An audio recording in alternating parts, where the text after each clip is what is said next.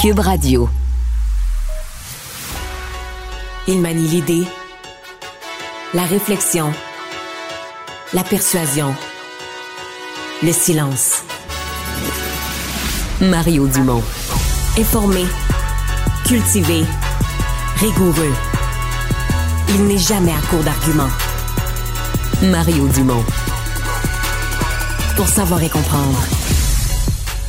Bonjour tout le monde, bienvenue à Cube Radio. Bon début de semaine, semaine qui a commencé assez vivement en actualité parce que dès ce matin, dès qu'on est commencé la semaine, on a reçu cette convocation d'une conférence de presse de Mme Anglade, donc on comprenait bien euh, de quoi il allait s'agir. Hein? On le voyait un peu venir depuis une couple de semaines. Et je vous dis tout de suite, demain, c'est, vous le savez, ce sont les élections de mi-mandat aux États-Unis. Et CNN continue de faire circuler l'idée, elle circule partout dans les médias américains, mais que Donald Trump serait tenté d'annoncer sa candidature parce qu'il veut être le premier, puis il veut prendre tout le monde de court, d'annoncer sa candidature pour les présidentielles de 2024, mais serait tenté de le faire aujourd'hui même. Donc, euh, essayer de trouver une façon de ramasser le crédit parce qu'on s'attend à une, très bonne soirée, une très bonne récolte demain du côté républicain. Et Donald Trump aimerait bien pouvoir prendre le crédit pour ça et donc peut-être euh, prendre tout le monde de vitesse en s'annonçant dès aujourd'hui. Conjoint l'équipe de 100% Nouvelles. C'est le moment de notre rendez-vous avec Mario Dumont. Bonjour, Mario. Bonjour. Dominique Anglade qui tire euh, sa révérence. Il y a beaucoup, beaucoup de choses à, dire là-dessus, mais commençons avec euh, sa sortie comme telle, sa déclaration, sa conférence de presse, dont on écoute tout de suite un extrait.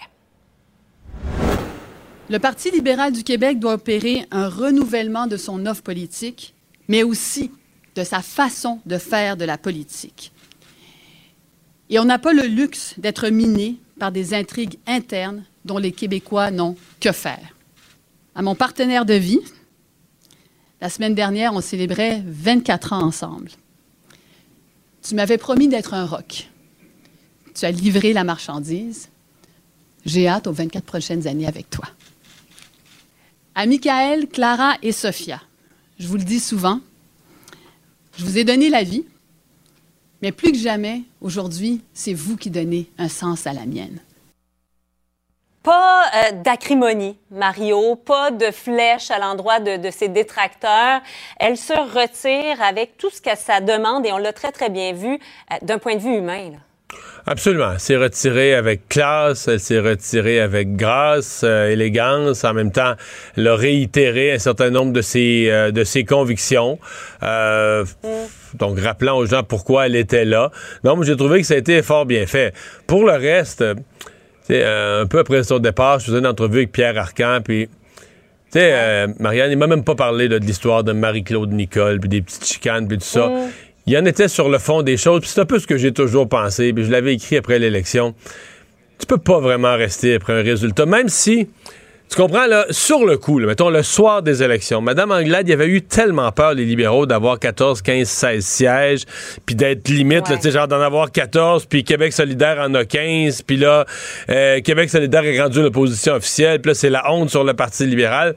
Fait qu'en se retrouvant à 21 mm. sièges, puis loin devant Québec solidaire au nombre de sièges, pas au nombre de votes, en vote, il y en avait moins que Québec solidaire, mais en sièges, il y en avait plus. Euh, il y a comme eu une espèce de soulagement, quasiment au point que le soir des élections, elle a fêté, puis le lendemain matin, elle s'est réveillée comme semi-heureuse, tu comprends? Mais ça, Marianne, c'est des c'est de l'énervement. Du coup, tu as eu tellement peur la semaine d'avant d'avoir, ou deux semaines avant d'avoir une catastrophe. Là, tu as une demi-catastrophe, tu es quasiment content. Mais quand le recul se prend, le recul naturel de la vie, quelques jours passent, la poussière retombe, tu t'écoutes un peu, là. Euh, dans la moitié des comtés, le Parti libéral finit cinquième. Mm-hmm. Avec, dans plusieurs cas, moins de 5% du vote. Donc, ce bol avec les votes annulés, le type, pour pas finir sixième. Euh, tu sais, ça se pouvait plus. Tu peux pas. Euh, la campagne n'a pas fonctionné. Ceci dit, je pense pas que ce soit de la faute de Mme Anglade entièrement, là. Elle a pas. Mm-hmm. Probablement que ce qui était demandé d'elle, c'était un miracle. Elle arrivait dans un parti qui était déjà déconnecté avec les francophones arrivait en pleine pandémie, elle avait pas beaucoup de chances de se faire connaître. C'est mhm. comme si on lui demandait l'impossible. Mais elle l'a pas réalisé. En même temps, c'est ça être chef politique. C'est réaliser parfois l'impossible. Elle l'a pas réalisé. Et elle doit, euh, elle doit céder sa place. Mais c'était pas. Écoute, le Parti libéral, en plus, garde jamais ses chefs après une défaite. C'est l'exception. C'est une fois mhm. par demi-siècle. Alors, c'était c'est pour ça que nous autres, on regardait ça. C'est sa vie sur du temps emprunté. Donc, je pense qu'elle a fait de la bonne chose mm-hmm. pour elle et pour le parti. Là. La chaise euh, est vide. Qui, euh, qui va vouloir occuper cette chaise-là? C'est tout un défi, comme tu, euh, comme tu le dis si bien. Là. Oui, oui, oui, c'est tout un défi. C'est parce qu'on n'est pas habitué au Parti libéral. Souvent, on est dans une. On était habitué pendant un siècle et plus à une alternance. C'est que les libéraux, dans leur, dans leur tête, dans leur vision de la politique, il y a comme un balancier. Puis quand ça va mal, ce balancier, il est loin de toi. Là, il est rendu complètement dans le cours. De, à l'époque, mettons, du PQ. Mais quand le PQ avait une grosse élection, les libéraux disaient là, le balancier est rendu complètement à l'autre bord, mais. C'est ça. Et il s'en revient. Fait, mais là, il n'y a plus de ben, notion. Ben, c'était rouge ou c'était bleu. Ben oui, mais là, il n'y a plus de notion de balancier. Les Québécois, la dernière élection, dans tous les comtés dans l'Est du Québec où les gens n'ont pas voté libéral à 2, 3, 4 mais ces gens-là, ces citoyens-là, ils se sont pas plaints qu'il leur manquait de choix. Là. Ils avaient quatre autres choix. Ils avaient la CAQ, ils avaient Québec solidaire à gauche, il y avait un parti souverainiste, le PQ, moins à gauche, il y avait parti à droite, les conservateurs, il y avait du choix, tu comprends-tu, plein la cour. Donc les gens, là, n'ont pas dit, ah là, je te dis que c'est pas drôle, on a pu, le, parti, le Parti libéral nous, nous plaît plus. Non, les gens, il y avait d'autres, il y avait quatre autres choix. Fait que c'était pas un problème. Donc, le Parti libéral peut pas se placer en position du retour d'un balancier facile.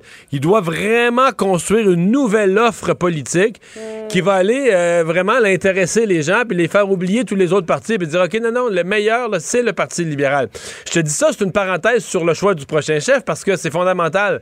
Euh, le prochain chef doit être prêt à travailler aller dans les régions, porter le message, parler mm. des petites salles. Au début, il n'y aura personne dans les salles. Tu vas aller faire des, rencontres avec des poignées de personnes, mais il faut que tu repartes de ceux-là qui vont en convaincre d'autres. Il faut que tu passes ton message. c'est ben le terrain, mais le vrai gros travail de, base de mm, mm, terrain.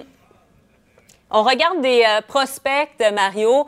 Bon, François-Philippe Champagne, notre collègue Raymond Filion, d'ailleurs, a, sondé euh, les noms au fédéral qui pourraient être pressentis. François-Philippe Champagne, euh, on dit il aime son travail à Ottawa, c'est ce qu'il a dit. Mélanie Jolie, ça semble être un nom. Joël Lightbound, euh, pas complètement euh, fermé la porte. Alain Reyes, la réflexion pas entamée. On voit d'autres noms également. Pierre Moreau, Marois Risky, euh, qui incidemment vient d'accoucher. bon, André Fortin également.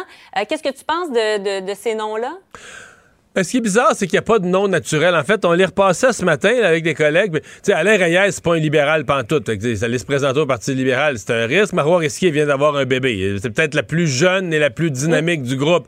Mais elle vient d'avoir un bébé. J'entends entre les branches qu'elle n'exclut pas d'en avoir, avoir un autre. Euh, tu sais, je dis pas que c'est infaisable, mais c'est compliqué. Pierre Moreau, ben... Euh, M. Moreau il, est rentré dans la soixantaine. Et si on est dans un plan pour les libéraux de reconstruction sur deux élections, faut que tu ajoutes 8 ans à son âge, là. Hein? Là, euh, ça l'amène dans les 70. On peut peut-être se distancier aussi euh, d'une autre ère. De l'époque euh, Charest, il y a peut-être ça aussi. François-Philippe Champagne, ben dans ma tête, il ira jamais là, Marianne. Voyons. Il y a tellement de belles jobs à mm. Ottawa. Lui, il vient du monde économique. Il est ministre du Développement économique d'un des pays du G7. Il y a du fun, il gagne plus. Pourquoi est-ce qu'il viendrait repartir dans un parti à tout à reconstruire au Parti libéral? Je vois pas ça du mm. tout, du tout, du tout. André Fortin, peut-être. André Fortin, il y aurait. C'est juste qu'on l'a tellement peu vu. Mettons, dans la dernière élection, là, est-ce qu'il s'est positionné mm. comme un, travailleur d'équipe qui était toujours là pour aider les gens dans les autres comtés? Euh, qui, qui, on l'a pas vu. Tu sais, qui a essayé ben, de supporter la chef. Justement, voulait pas trop, euh, voulait pas trop s'associer. Peut-être se préparait justement en coulisses, non? Ouais, mais à un moment donné, tu veux devenir chef, faut que tu démontres un leadership. Comme on dit, faut que tu apparaisses. là. Mhm. faut que les gens te voient passer dans, dans, les carreaux de la fenêtre de temps en temps. Là. Tu peux pas être un fantôme puis que les gens te voient chef à la fin de l'exercice. Fait que c'est, je sais pas, euh, il y en a aucun. Mais bon, là, la beauté pour le Parti libéral à ce moment-ci, c'est qu'ils ont du temps. Euh, on est en tout début de mandat avec le prochain. C'est la course au leadership, mettons, pourrait durer un an puis euh, mhm. faire des débats, puis revendre des cartes de membres, puis il restera encore trois ans au prochain chef pour se faire connaître, pour reconstruire le parti. Alors ça, c'est l'atout que le Parti libéral a à ce moment-ci, c'est du temps. Ce qui leur manque, c'est que tu dis, OK, les résultats sont tellement bas en région que tu, dans certaines régions, il n'y a plus de militants, il n'y a plus rien, c'est plus rien du tout. Est-ce qu'une ben, course au leadership... On avait de la misère à avoir des candidats, Mario, donc est-ce qu'on va avoir de la misère à avoir un candidat à la chefferie? Ben, je suppose que non. C'est quand même un grand parti avec une histoire puis des moyens, mhm. puis c'est encore l'opposition officielle à l'Assemblée nationale. Mais ça leur prend une course. Ça leur prend une course, puis pas une course entre un vrai candidat puis deux, trois faire valoir qu'on sait qu'ils vont aller chercher euh, une poignée de vote. Là. Ça leur prendrait deux, trois, quatre candidats de, de, calibre qui vendent des cartes de membres, qui font de mhm. l'animation dans, euh, dans les régions, qui se promènent dans le Québec, portent le message libéral, chacun avec leur, leur couleur personnelle, mais qui, ça, c'est ce que ça prendrait au, euh, au Parti libéral. Mais est-ce qu'ils vont avoir ça? Et là, la à suivre. La première question, euh, c'est de savoir qui va assurer l'intérim, parce que là, ça va être quand même particulier, il faut le dire, pour la rentrée le 29 novembre. On va avoir une opposition donc officielle avec un chef intérimaire. Euh, il y a les deux autres partis dont le sort est assez incertain quant à leur droit de parole, etc. Quand même particulier quand on y pense, là. Oui, absolument. Et là, chef intérimaire... Euh, s'il n'y en a pas, euh, il n'y a pas mille choix. Est-ce que Marois Risky, avec son bébé, elle, elle a certainement... Si elle... Bon, première chose qu'il faut régler, Marianne, c'est que la personne qui veut être chef intérimaire, ça prend une personne qui a renoncé à être chef. Il faut que, ça...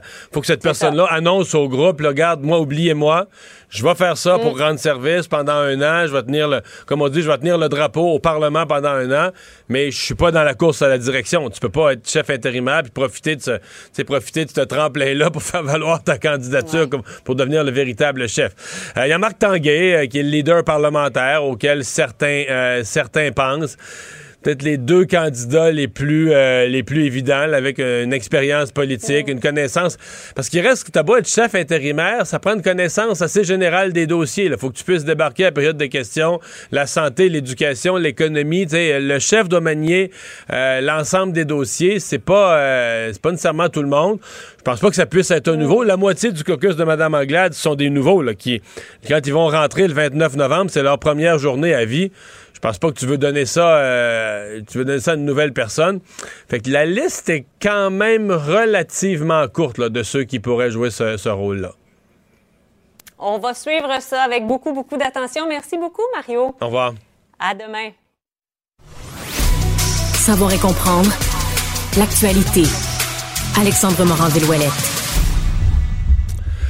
Alors, euh, Alexandre, euh, à, Rimouski, début du procès de l'ex-député de Rimouski, Harold Lebel. Oui, ça commençait ce matin, enregistrement du plaidoyer de non-culpabilité de l'accusé et la sélection du jury. On a sélectionné 14 jurés au lieu C'était assez rapide, hein, parce que des fois, ça prend deux jours juste choisir les, les jurés, mais là... Oui, mais là, on a un surplus de jurés, on dit, parce qu'avec la pandémie, puis surtout la possibilité qu'il y ait des jurés qui puissent se retirer avant le procès puis faire dérailler les opérations, on veut pas prendre ce risque-là. Donc, on en a plus que pas assez. Et donc, on va commencer ce procès qui devrait durer entre deux et trois semaines. On a plaidé non coupable du côté d'Harold Lebel, comme c'était attendu. On se rappellera qu'il avait là été arrêté le 15 décembre 2020, interrogé tout d'abord chez lui à Rimouski, puis formellement accusé d'agression sexuelle sur une plaignante dont l'identité, encore à ce jour, Mario, demeure protégée par une ordonnance de non-publication des faits qui lui sont reprochés qui se seraient déroulés vers le 21 octobre 2017 à Rimouski, toujours. Et on se souviendra, là, après cette annonce, il avait été exclu du caucus du Parti québécois, avait continué à siéger. À un moment, ouais, il a continué à siéger, continué à faire son. Parce que, tu sais, sur Twitter, mettons, on voyait là, ses tournées de comté, puis aller remettre des chèques ou de faire des, des ouvertures officielles dans sa circonscription, puis les gens continuaient à l'accueillir comme député, malgré les accusations qui pesaient sur lui, les gens continuaient à, l'accueillir dans, différents événements. Euh, par contre, euh, quand est venue l'idée de se représenter ou pas se représenter, le jour où le procès a été fixé début novembre 2022, disons que ça pesait dans la balance ah, fini, pour la décision. Fini, aucune façon qu'il pouvait se représenter. Avait annoncé le mois de mars. Ouais. si son procès avait eu lieu avant et qu'il avait été acquitté, est-ce que le Parti québécois l'aurait repris? Là, on aurait eu une question euh, éthique ultra délicate. Est-ce que dans la présomption d'innocence, un parti politique reprend quelqu'un qui est acquitté? Non coupable, ou est-ce qu'un parti politique est mal à l'aise de dire ouais, il a été accusé d'agression sexuelle, ça, euh, ça aurait été une question. Mais là, la question, le procès arrivant après l'élection, la question ne s'est pas posée pour le Parti québécois. Non, surtout, euh, ça avait tellement déclenché une bombe dans le milieu de la politique québécoise. On s'en ah, souviendra à Rold Lebel qui était apprécié de ses collègues, euh, de sa communauté également, mais surtout, c'est la nouvelle que la victime travaillait dans le monde politique également, même si son identité protégée. Et l'année d'avant, je me demande si c'est l'année d'avant ou deux ans avant, à Roll Lebel, tu sais, ils font une espèce de petit concours, vote, une élection entre députés, là, en... Le coup de cœur. C'est ça, en enlevant les affiliations partisanes. Et il y avait été, il y avait, eu le vote comme du député le plus apprécié de tous, là. De ses collègues, tout parti confondu. Donc, ça avait vraiment secoué l'Assemblée nationale. Donc, son procès commence. On verra de quelle manière ça va se dérouler. Il ne mord pas à l'hameçon des fausses nouvelles. Mario Dumont a de vraies bonnes sources. Il y a, euh, bon, demain, jour d'élection, de mi-mandat aux États-Unis. Euh, il y a des courses intéressantes, mais il y a toujours en parallèle de tout ça euh, certain extrémisme aux États-Unis, un certain extrémisme religieux qui, à gauche et à droite, là, vient un peu teinter la, la, campagne, différents moments de la campagne, des, des, extrémistes. On a même vu, je me souviens, à la dernière élection, on voyait des, des, des, des preachers, ni plus ni moins, parler en faveur de, de, de Donald Trump demandait aux gens de prier, mais tu sais, qui en faisait une question comme si c'est plus un choix politique entre, différents, euh, différentes options ou différentes idéologies politiques qui sont valables, mais euh, toi, tu préfères celle-là à l'autre. C'est plus une lutte entre le bien et le mal qui, à, terme, fait un peu peur. Parce que dis moi, j'avais pas, j'avais jamais compris la politique en étant aussi clairement le, le, bien, le bien et le mal. Thomas Lecaque est historien de la violence politique et de la religion apocalyptique, professeur d'histoire à l'Université de Grandview à Des Moines, en Iowa. Monsieur Lecaque, bonjour. Bonjour. Il y, a, encore eu dans cette campagne-ci diverses manifestations du genre d'extrémisme religieux. Hein? Euh, absolument, c'est bon. Maintenant, c'est le politique américain. Euh, je pense qu'on va voir ça chaque élection, euh, bon pendant le, futur proche surtout, mais mais pour un long temps. Mhm. On est toujours habitué à penser, peut-être peut-être chez nous au Québec, en tout cas, habitué à penser que dans la religion, on est à, on est peu importe quelle que soit la religion, qu'on est aux antipodes de la violence. Là. On prêche le aimez-vous les uns les autres. Euh, dans le cas des États-Unis, il y, a conjonction entre du discours religieux et du discours violent, n'est-ce pas? Oui, euh, bon, c'est une euh, assez longue histoire. Euh, j'ai déjà travaillé sur sur bon l'histoire entre entre Nouvelle bon les États-Unis et le Québec. C'est c'est une chose qui qui date du 18e siècle. On a déjà une rhétorique apocalyptique et, violente contre des autres dénominations chrétiennes, surtout pendant le 18e siècle, c'est contre les catholiques français. Mais, mais ce genre d'idée a jamais disparu. À un moment, on a le problème de la nationalisme chrétien dans les États-Unis, qui sont en service de, les politiques de l'extrême droite, mais qu'on voit dans des élections euh, pour les gouverneurs, des élections pour les, les, les sénats, euh, surtout pour, pour les maisons de représentatifs. On, trouve que cette rhétorique euh, est partout à le moment. dans une version assez bien organisée, c'est une raison d'avoir assez peur. Ouais. Quand vous dites cette, cette, rhétorique, comment vous la décririez, la, la rhétorique en question? Je dirais que, bon, à, moitié, c'est une rhétorique assez apocalyptique. L'idée qu'on on commence d'être dans le fin du temps, qu'il faut une, une, une grande bataille entre entre le bon et le mauvais et que bon les supporters de, de ces candidates sont sur le côté des anges tout le reste sont sur le côté des diamants. C'est le même genre de rhétorique, je peux dire, qu'on voit à la sortie de, l'église en Russie, à Poutine, l'idée de notre ennemi sont des, forces de Satan ou quelque chose comme ça.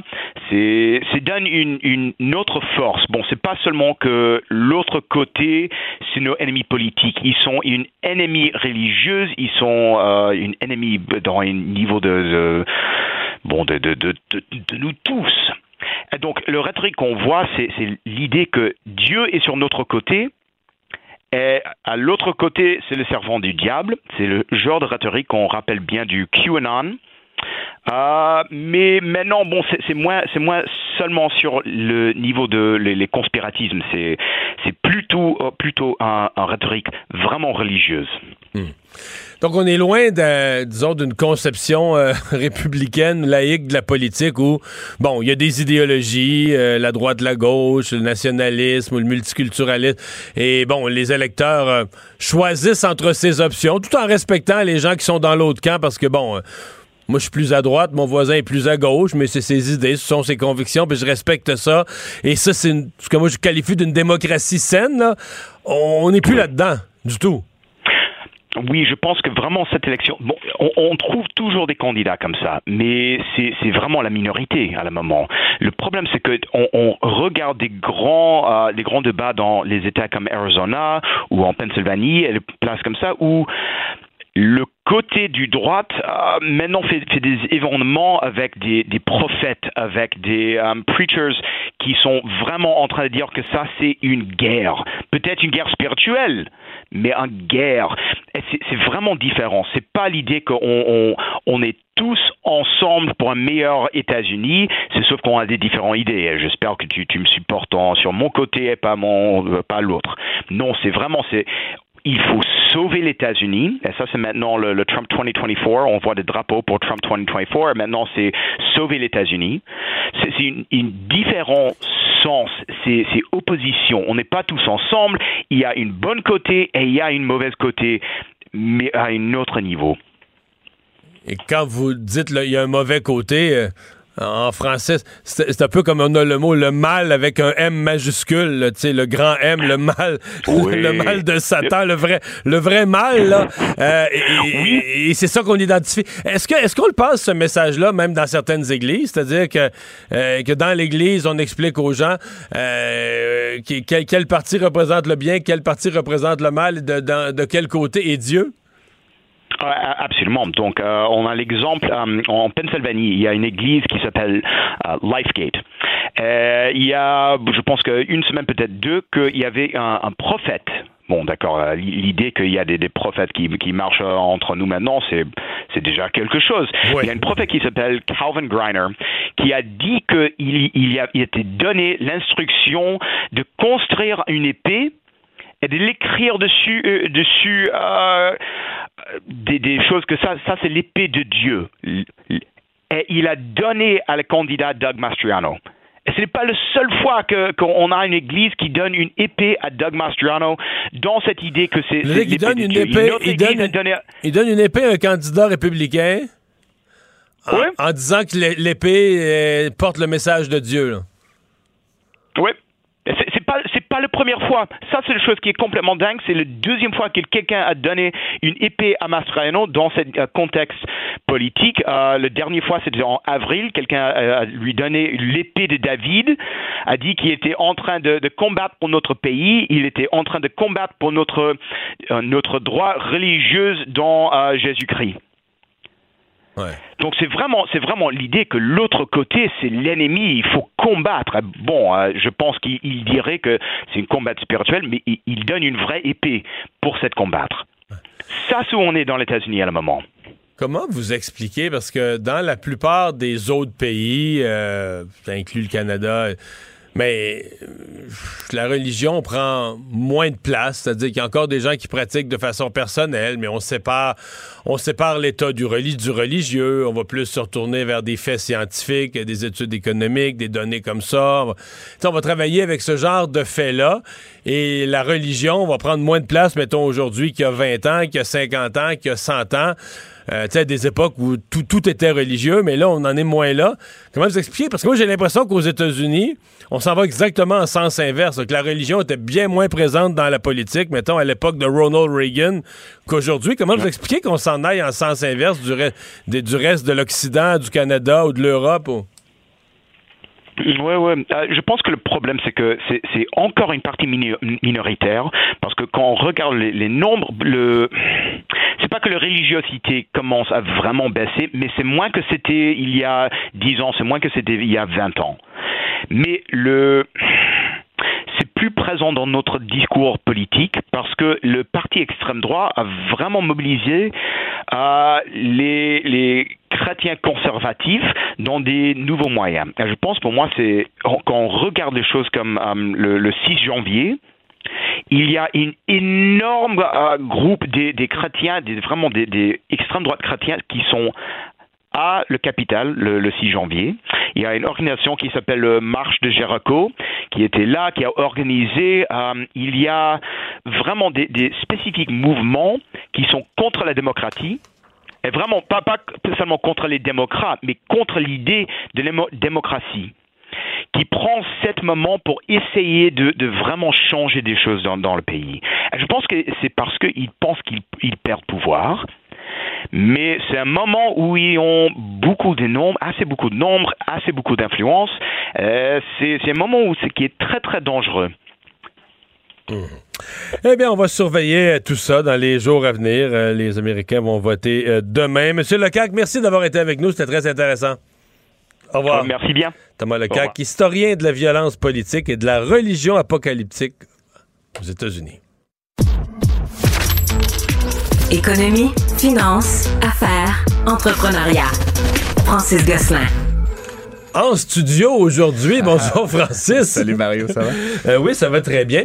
Alors, euh, ben, euh, il y a eu une attaque informatique contre Sobase. On dit toujours, on ne négocie pas avec les terroristes, mais il y a beaucoup de compagnies qui ont, qui ont payé les rançons dans ces cas-là pour faire débloquer leur système informatique. Effectivement, ben, donc là, on apprenait aujourd'hui que Sobase, ben, en fait, c'est l'entreprise mère de Sobase qui s'appelle Empire Co, la compagnie qui est basée en Nouvelle-Écosse, qui aurait été victime d'une cyberattaque. Ça touche évidemment les marques IGA, mais aussi plusieurs autres marques qui, qui, appartiennent à ce grand groupe alimentaire. On parle de 1600 magasins à travers le Canada. Euh, et donc, euh, selon les rumeurs, j'ai vu ça sur le Journal de Montréal notamment, mais euh, les, les, terroristes, les, les, hackers demanderaient 500 bitcoins en fait pour, pour redonner à, à Sobeys, à Empire, l'accès à leurs données, sans quoi ils menacent de mettre des ça, données. Ça veut dire quoi, 10 millions? Euh, de mémoire, là, euh, ouais, c'est ça, 10-11 millions. Là, effectivement, si ça avait été. Ça va en dollars américains. J'ai calculé le chiffron 20 000. Là? effectivement, ouais, c'est à peu près ça, 20 000 actuellement. Donc, euh, c'est 10 millions. Puis, euh, c'est vraiment une, une, espèce de piège là, dans lequel. C'est beaucoup d'argent. Ben, pour, pour une entreprise de cette taille-là, objectivement, c'est pas tant. Le seul enjeu, c'est que c'est toujours l'espèce de, de, de, de catch-22. Si tu payes 10 millions cette fois-ci, si tu leur donnes un maudit incitatif à revenir le mois prochain, puis à te réattaquer, puis tu sais, finalement de capturer 10 millions par, par mois. Euh, il y a une entreprise au Brésil, toujours dans le même domaine, qui avait accepté de payer 10-12 millions. Ils ont embauché un, expert en cybersécurité, puis finalement, ils ont réussi à reprendre le contrôle de leurs données. Donc, ils ont payé ce montant-là. Euh, mais c'est tout un enjeu, je pense, autant l'aspect très technologique que l'aspect, c'est quoi ta stratégie quand ça t'arrive? Parce que là, euh, selon ce que je lis, là, les gens ne peuvent pas remplir leurs prescriptions dans les pharmacies, ne peuvent pas commander en ligne avec IGA. Euh, il y a des enjeux de logistique qui sont pas capables de savoir quel camion s'en va à quel endroit parce que les ordinateurs euh, sont tous bloqués partout au Canada là, pour cette marque, euh, ces marques-là. fait que c'est vraiment, Mais vraiment est-ce que, Est-ce qu'Empire a donné présentement une première indication de leurs intentions? Non, pas vraiment. Puis il y a plusieurs voix là, qui s'élèvent. Là, je lisais quelques blogs un peu spécialisés, mais que comme quoi, tu sais, on a vu, mettons, avec Desjardins il y a quelques années, puis ensuite, il y a plus plein d'autres incidents là, qui, ont, qui sont survenus depuis. quand, quand ça t'arrive, il faut que tu rapidement euh, dénonces puis expliques ce qui est en train de se passer. Selon plusieurs personnes, euh, Empire serait un petit peu euh, en train de, de, de garder l'information pour elle. Je pense qu'il y a peut-être un petit peu d'inquiétude du côté de l'entreprise, un peu de gêne aussi certainement. par ailleurs, on a appris au cours du week-end que Maple Leaf, tu sais, qui font les jambons, beaucoup de jambons, avait également été victime d'une cyberattaque. Là. Donc, eux, ils ont évoqué peut-être certaines données, encore une fois, confidentielles, mais là, on n'a pas d'idée de ce qui est demandé par les hackers, etc. Donc, c'est deux entreprises dans le domaine agroalimentaire qui sont un petit peu victimes actuellement de, de cette, euh, de cette manière de faire l'action de Carvana qui se porte pas très bien. Euh, je connais pas beaucoup cette entreprise. Non, euh, moi, je la connaissais pas beaucoup non plus, Marie. J'ai fait comme un doctorat express en ah Carvana aujourd'hui. Carvana, c'est une, une, entreprise basée en Arizona qui vendait des véhicules usagés sur Internet. Honnêtement, le site est super bien fait, carvana.com. Euh, tu peux commander n'importe quel type de véhicule. Ils disent où est le véhicule. La livraison est souvent gratuite dans ta ville. C'est vraiment juste pour les États-Unis, ceci dit. C'est pas disponible au Canada. Écoute, l'entreprise est née il y a quelques années, évidemment, la pandémie a propulsé ça à des niveaux euh, stratosphériques. Euh, ils vendent quand même pour 14 milliards. Enfin, ils font 14 milliards de revenus par année là, en commission. C'est du gros volume. On parle d'à peu près un demi-million de véhicules qui transigent. Et là, qu'est-ce qui va mal? Ben, écoute, ils arrêtent pas de perdre de l'argent. Au plus fort de la pandémie, alors que tu sais bien, les véhicules euh, usagés là, se vendaient à des prix de fou. Ben, c'est encore un peu le cas, mais c'est moins pire. Ils, ils arrivaient pas à faire de l'argent à ce moment-là. Là, les taux. donc, ils font beaucoup de ventes ils font du volume, ils font du Et chiffre d'affaires, mais ils dépensent trop, ils font, pas de profit. Exactement. Donc là, tout ça a commencé, bon, dans le fond, en début d'année, que ça allait de moins en moins bien. Mais là, ils ont dévoilé, euh, il y a deux semaines, leurs résultats du troisième trimestre. Euh, ils ont fait 4 milliards de ventes, mais une perte de 500 millions de dollars. Et donc là, la dégringolade, ils ont perdu 40% en une journée. Là, aujourd'hui, encore 15% de perte sur le prix de l'action. Écoute, à un moment donné, l'entreprise valait 70 milliards de dollars là, de capitalisation. Aujourd'hui, c'est 1,4. Euh, puis selon Oh. certains, là, Morgan Stanley a annoncé plutôt cette semaine, puis ça, c'est un- euh, la semaine dernière, c'est un peu chien, mais ils ont dit qu'ils voyaient l'action passer de 9 dollars qu'elle était à 1 dollar. Et là, c'est un petit peu ça qui est en train de se réaliser. Donc, 14% de baisse aujourd'hui. On est autour de 7 dollars et ça continue. Le gros enjeu, Mario, c'est qu'ils n'ont pas les liquidités. Puis là, s'ils brûlent 500 millions par trimestre puis que tu as 200 millions dans ton compte, à un moment donné, il y en a plus. fais faillite, Tu payes plus. les- euh, c'est ça, ils ont récemment, récemment fait une grosse acquisition, là, les activités américaines de Adessa, qui est un grand euh, site dans Caen. là. Dans le fond, ils ont fait cette acquisition pour 2 milliards de dollars. Donc, tu sais, ça se joue avec des, beaucoup de zéros, mais ultimement, ils n'arrivent pas à transformer l'entreprise en, en une structure profitable. Et donc, Mais c'est aussi que le marché, je parle le plus de la valeur de l'action dans ce que c'est, mais le marché est, il, est déprimé. Il y a eu le boom de la pandémie, puis là, il y a la déprime d'après. Mais en plus, il y a la logique un peu de. Mais là, regarde, là, c'était tellement facile pendant la pandémie, tout ce qui était en ligne, ça marchait tellement fort que si t'as pas fait d'argent pendant ce temps-là, t'en feras jamais. C'est un- Ouais. C'est c'est court comme raisonnement, mais Ouais. c'est un peu celui qui- qu'on entend en filigrane dans bien des domaines de dire, regarde, si t'as pas. Si t'as pas réussi à faire de l'argent pendant la pandémie. Euh, C'est un peu ça le paradoxe parce qu'en fait, pendant la pandémie, ils ont aussi grandi de 150% Puis comme tu le sais, une entreprise en croissance, ça prend des liquidités, t'embauches du monde, tu fais de l'inventaire, tu bâtis ton T'embauches du monde, des nouveaux locaux dans certains Euh, ben, cas. tout ou ça, de- fait que, quelque part, il y a bien des entreprises qui grandissent super rapidement, qui sont déficitaires. Pourquoi? Parce qu'ils investissent dans le futur. Mais en même temps, le problème, c'est que ce futur-là que Carvana il prévoyait, il est pas vraiment en train de se réaliser. Là, leur dernier euh, cash call, là, la dernière façon de se financer, ils ont euh, fait une émission de nouvelles actions pour 3 milliards de dollars. Mais alors qu'avant, ils se finançaient à 4,7% maintenant, ils se financent à 10,2 tu sais, Fait que 10 là, d'intérêt sur 3 milliards de Ça dollars. C'est beaucoup d'intérêt par année. Fait que là, à un moment donné, tu peux pas éternellement rajouter de la dette là-dessus. Puis plus le prix de l'action baisse, moins ça va bien, plus le taux d'emprunt ou, ou de, de, de rendement va être euh, élevé, euh, exigé va être élevé. Fait que ça fait en sorte que là, plusieurs pensent que peut-être l'entreprise va être soit euh, en faillite ou, ou vendue. Ou là. racheté par un. Ben, puis tu sais, honnêtement, à 1,4 milliard, je sais que pour les auditeurs, c'est beaucoup d'argent, mais tu sais, pour une business qui fait 16 milliards de revenus par année, c'est des pinottes, là. Tu sais, faut juste transformer le modèle d'affaires en modèle profitable. Je dis pas que c'est facile, mais ça pourrait être un, un- sais, une, une cible d'acquisition assez aisée. là. à côté Ben, pour Amazon, là, on vend des autos, des autos usagées on the side. tu sais, t'achètes ton papier de toilette, trois boîtes de carton, puis un Ford F-150. ouais, ça pourrait être ça, je sais pas, comme justement... Toute ta commande arrive dans la boîte du pick-up. Effectivement, je sais, tu sais, qu'à un moment donné, on avait parlé que Apple voulait se lancer dans le domaine de l'automobile. Encore une fois, je sais pas, mais ce serait plus naturel pour un, un détaillant comme un Amazon ou un autre que pour un, titre technologique. Euh, ceci dit, tu sais, Apple, je les mentionne parce que c'est c'est un des rares euh, euh, titres technologiques qui a continué de bien aller malgré, la tempête qu'on vit depuis le début de l'année. Donc, pour eux qui sont très riches en cash, un milliard de dollars, c'est comme, C'est presque, c'est ouais, ça, c'est après la virgule presque. fait que, tu sais, ça pourrait être juste, on va le faire pour s'amuser en attendant. J'ai aucune idée comment ça va se finir, mais euh, euh, ils ont perdu 98% de leur valeur depuis 52 semaines, là, depuis un an. Fait que, Ouais. tu sais, j'aimerais pas être, être le PDG ou le président du conseil, là, en ce moment, dans cette entreprise-là. Parlons des réseaux sociaux, euh, parce que la nouvelle vendredi, c'était qu'Elon Musk avait mis à pied la moitié du personnel, plus ou moins. Et là, la nouvelle de ce matin, c'est que lui, il s'est rendu compte qu'il a mis, il a mis à pied du monde, du monde qui faisait quelque chose d'utile. Fait que là, il veut en rembaucher. Puis pendant ce temps-là, c'est, c'est chez Facebook qu'on va, chez Meta qu'on va mettre plein de monde dehors. Ouais, ben, fait tu sais, Elon Musk, c'est un peu drôle parce que là, tu sais, les gens ont déchiré leur chemise beaucoup en fin de semaine dernière. Il a licencié euh, 3000 euh, quelques personnes par email. Bon, ça se dit, c'était peut-être un peu malhabile, mais si on connaît un peu M. Musk, c'est pas très surprenant, tu sais. Bon, bye bye. Puis là, effectivement, l'enjeu quand tu licencies 3000 personnes, Mario, c'est que, tu tu peux pas, comme chacun, leur faire un massage, là, puis leur acheter un sachet de thé, tu sais. C'est un licenciement massif, tu sais. Donc, ça, ça a été un peu sauvage. Euh, et là, ce que M. Musk réalise effectivement, c'est que quand tu coupes, tu sais, euh, comment dire, la pomme là, avec un sabre, ben ultimement, des fois, il reste du bon dans la partie que tu as coupée. Donc là, il se demande, il se demande évidemment euh, s'il va falloir euh, fa- faire revenir des gens. Puis Mais je en fait, c'est l'image, parce qu'on en a discuté ensemble. Tu sais, moi, j'aime les gens d'affaires qui travaillent justement pas à hache, mais au scalpel. là, Oui. Donc, tu te fais un plan, tu fais, un- tu fais le tour de ton entreprise, tu te fais un plan, puis tu dis, voici, j'ai tel, tel département, il y a 2223 employés. Là, lui, t'as l'impression, on scrape un sur deux. Puis moi, j'avais vraiment l'impression qu'il coupait du monde, puis sans savoir exactement. Hmm. Qu'est-ce qu'il faisait, lui, là? Ben, je voudrais dire deux choses quand même, puis je ne veux pas du tout excuser M. Musk. Comme je dis, je ferais pas ça moi-même si j'étais à sa place, mais bon, je ne suis pas l'homme le plus riche du monde non plus. Mais la première chose, c'est que ça fait quand même longtemps, dans le cadre de l'acquisition dont on a beaucoup parlé, qu'il disait qu'il voulait licencier des gens. Puis à un moment donné, il était même question de 75% Donc, tu sais, pas comptez-vous chanceux, mais à quelque part, tu sais, c'est moins que ce qui avait été anticipé. Puis je, je veux bien qu'on blâme M. Musk, c'est un peu cavalier, mais tu sais, le conseil d'administration, tous ces gens-là qui ont poussé pour que la transaction se fasse, ils, ils agissaient en connaissance de vrai. cause qu'il allait sabrer. Et c'était pas deux, trois personnes. Ça allait être des milliers. clair. Fait que ça, c'est la première chose. La deuxième affaire, T'as totalement raison. C'est c'est trop vite, c'est cavalier, etc.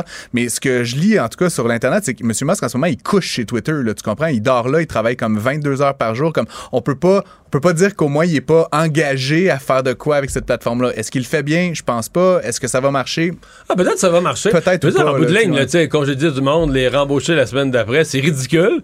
Mais ça se fait, je veux dire, euh, c'est peut-être une façon de dire, moi j'en coupe plus, puis ceux qui sont vraiment essentiels, le gars qui pompait l'eau, si on l'a congédié par erreur, on va le savoir quand on va ouvrir le robinet, puis on va le rembaucher. le Chief? Happiness Officer ou la fille qui faisait des cours de yoga. Mais tout ça pour dire, je voulais juste finir, Mario, parce que on a aussi beaucoup entendu parler de Meta aujourd'hui, Meta, la compagnie derrière Ouais. Facebook. Puis c'est drôle parce que, tu sais, Mark Zuckerberg, qui est cette espèce d'image un peu ingénue, un peu innocente, tu sais, qui est comme finalement, euh, bon, on l'aime ou on l'aime pas, mais tu sais, qui est beaucoup moins agressif puis vocal que M. Musk. Euh, il a été évoqué, là, qu'il va euh, diminuer la main-d'œuvre. OK, on va laisser ça comme ça. Il n'y a pas de chiffre qui a été avancé. Ceci dit, il y a un des actionnaires importants de Meta qui a parlé de 20% de la main-d'œuvre de, de Meta. Meta, c'est 87 000 employés. Donc, si Meta mettait à exécution Ah, cette dimension, 17 000 on parle de personnes. 17, 18 000 personnes. Tu comprends? Fait que le petit 2-3 000 de Musk en comparaison qu'on qu'on diabolise à outrance, c'est rien par rapport à ce qui pourrait arriver chez Facebook. Puis ce qui va se passer, évidemment. Mais ça donne ouais. peut-être une indication aussi, si Facebook a le même problème, que dans, ce, dans les réseaux sociaux, il s'accumule trop d'emplois.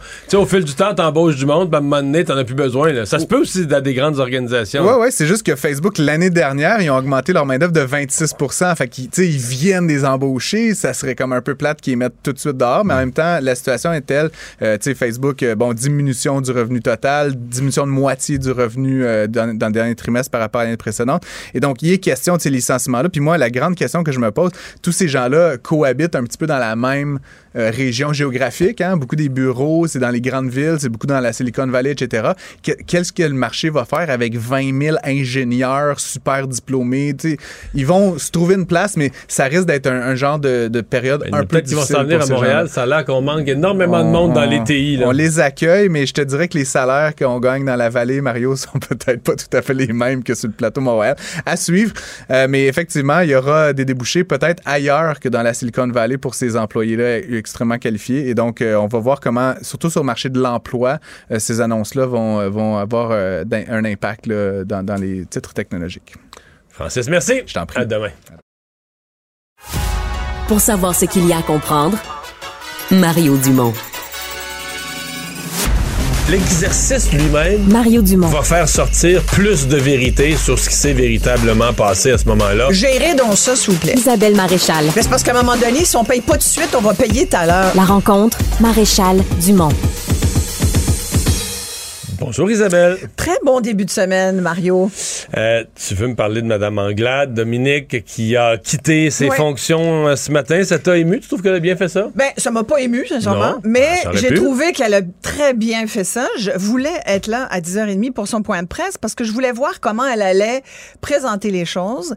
Euh, c'est toujours émouvant, ce- mais je l'ai trouvée très bonne parce que... Très solide. Elle s'adressait à son été- conjoint, écoute, ses enfants. Ses enfants, moi, je l'ai trouvé vraiment top parce que moi, je pense que j'aurais pleuré. La plupart des gens avaient pleuré. voilà. Mais je pense Mais- qu'elle s'était concentrée à dire si tu commences à pleurer, ça finira plus. là. Faut que tu gardes le. Oui, puis il y en a sans doute qui vont déduire que ça fait tout à fait partie du personnage de Dominique Anglade, qui est, qui est une femme qui a jamais réussi à convaincre qu'elle était chaleureuse, alors qu'elle l'est, euh, qu'elle pouvait. C'est une fille chouette, là. Tu sais, les, les- moi je la connais un peu. Euh, c'est une fille qui est tout à fait parlable, qui est sociable, qui, qui est vraiment celle qu'on a pu voir sur le terrain pendant cette campagne électorale, mais qui est partie perdante qu'est-ce que tu veux? Et aujourd'hui, on revient bien sûr sur ce qu'elle n'a pas réussi à faire avec ce parti. Mais est-ce que c'était faisable? Moi, c'est la question qui me reste. Je pense que non. Mario, moi je pense que est arrivé là, c'était déjà en partant. C'est comme tu te fais à Rakiri quand tu acceptes cette job-là. Bonne chance au prochain. Tu deviens avocat, tu t'installes à la barre, la cause est perdue. Le, le, juge, le jury, l'idée est faite. Tu vas juste savoir ta, ta sentence éventuellement, mais c'était clair. Moi, je n'ai jamais compris pourquoi elle avait accepté ce poste-là? Pourquoi elle s'était présentée? C'est, ben, non, mais là, parce que tu crois, tu... crois toujours que tu vas infléchir. Elle voyait les problèmes au Parti libéral, mais tu te dis, moi, je ferais ci, puis je ferais ça. Puis je suis convaincu que quand elle est devenue chef, là, elle était convaincue qu'elle allait pouvoir infléchir les choses. Alors, elle, lui manquait je vais aller plus loin. Je vais aller plus loin. À mi-campagne, mm-hmm. je sais comment ça pense, un chef. À mm-hmm. mi-campagne, elle devait encore se dire, là, là, les débats sont pas passés. Tu vas voir, quand il va arriver les débats, ça va virer de barbe, et tout ça. Je pense des trois, quatre derniers jours de la campagne, elle s'est rendue compte, là, ouais. Euh, Mais est-ce que tu crois qu'au lendemain des élections, elle a vraiment commencé un espèce d'examen de conscience. Moi, j'ai pas l'impression du tout. J'ai l'impression que c'est la dernière affaire, cette fameuse intrigue interne dont elle a rappelé aux libéraux qu'ils n'ont pas les moyens de se payer, euh, avec la fameuse députée, que c'est là qu'elle s'est dit. Mais en même temps, euh, est-ce que c'est de la faute, ça, ce bout-là, cet élément précis, qu'il est de la faute des autres ou de sa faute à ben, elle? moi, je pense que c'est de sa faute à elle. Ben, c'est ça.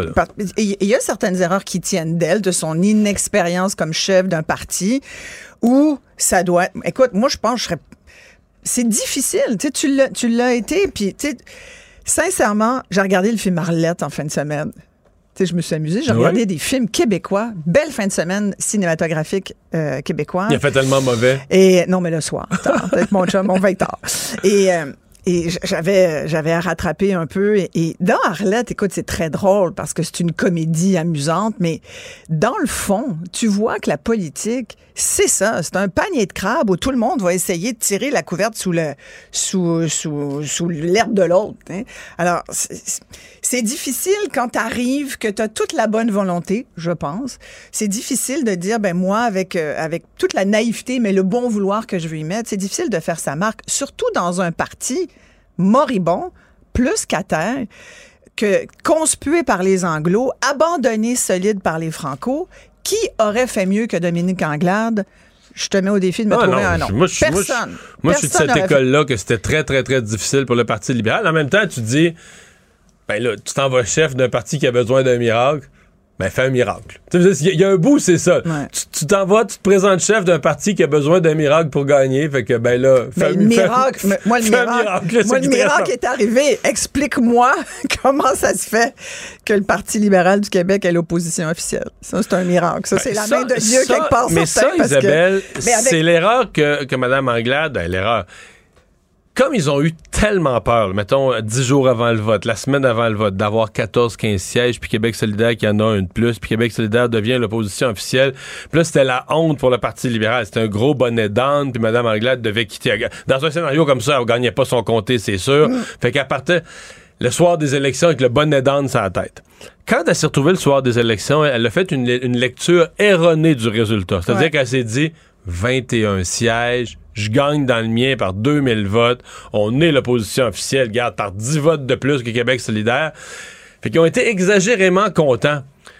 Alors qu'une personne lucide, mais qui n'aurait pas été émotivement impliquée, dit Ouais, OK, vous avez sauvé les meubles, mais dans 60 comtés, vous êtes cinquième, dans la plupart des cas, avec moins de, moins de 5 du vote. dans, toute l'Est, du Québec, vous êtes en bas de 5 du vote. Aidé par un mode électoral qui, qui, euh, qui les a surreprésentés, qui leur a donné cet avantage-là qu'il n'y aurait jamais eu dans un autre contexte. Mais c'est quand même le pire résultat de l'histoire du parti depuis, 1867. Mais, ça, c'est pas... Oui, tout à fait. Mais tu sais, on, dit souvent que le PQ a l'habitude de manger ses chefs. Mais tu sais, les libéraux, là, ça commence à être pas pire aussi.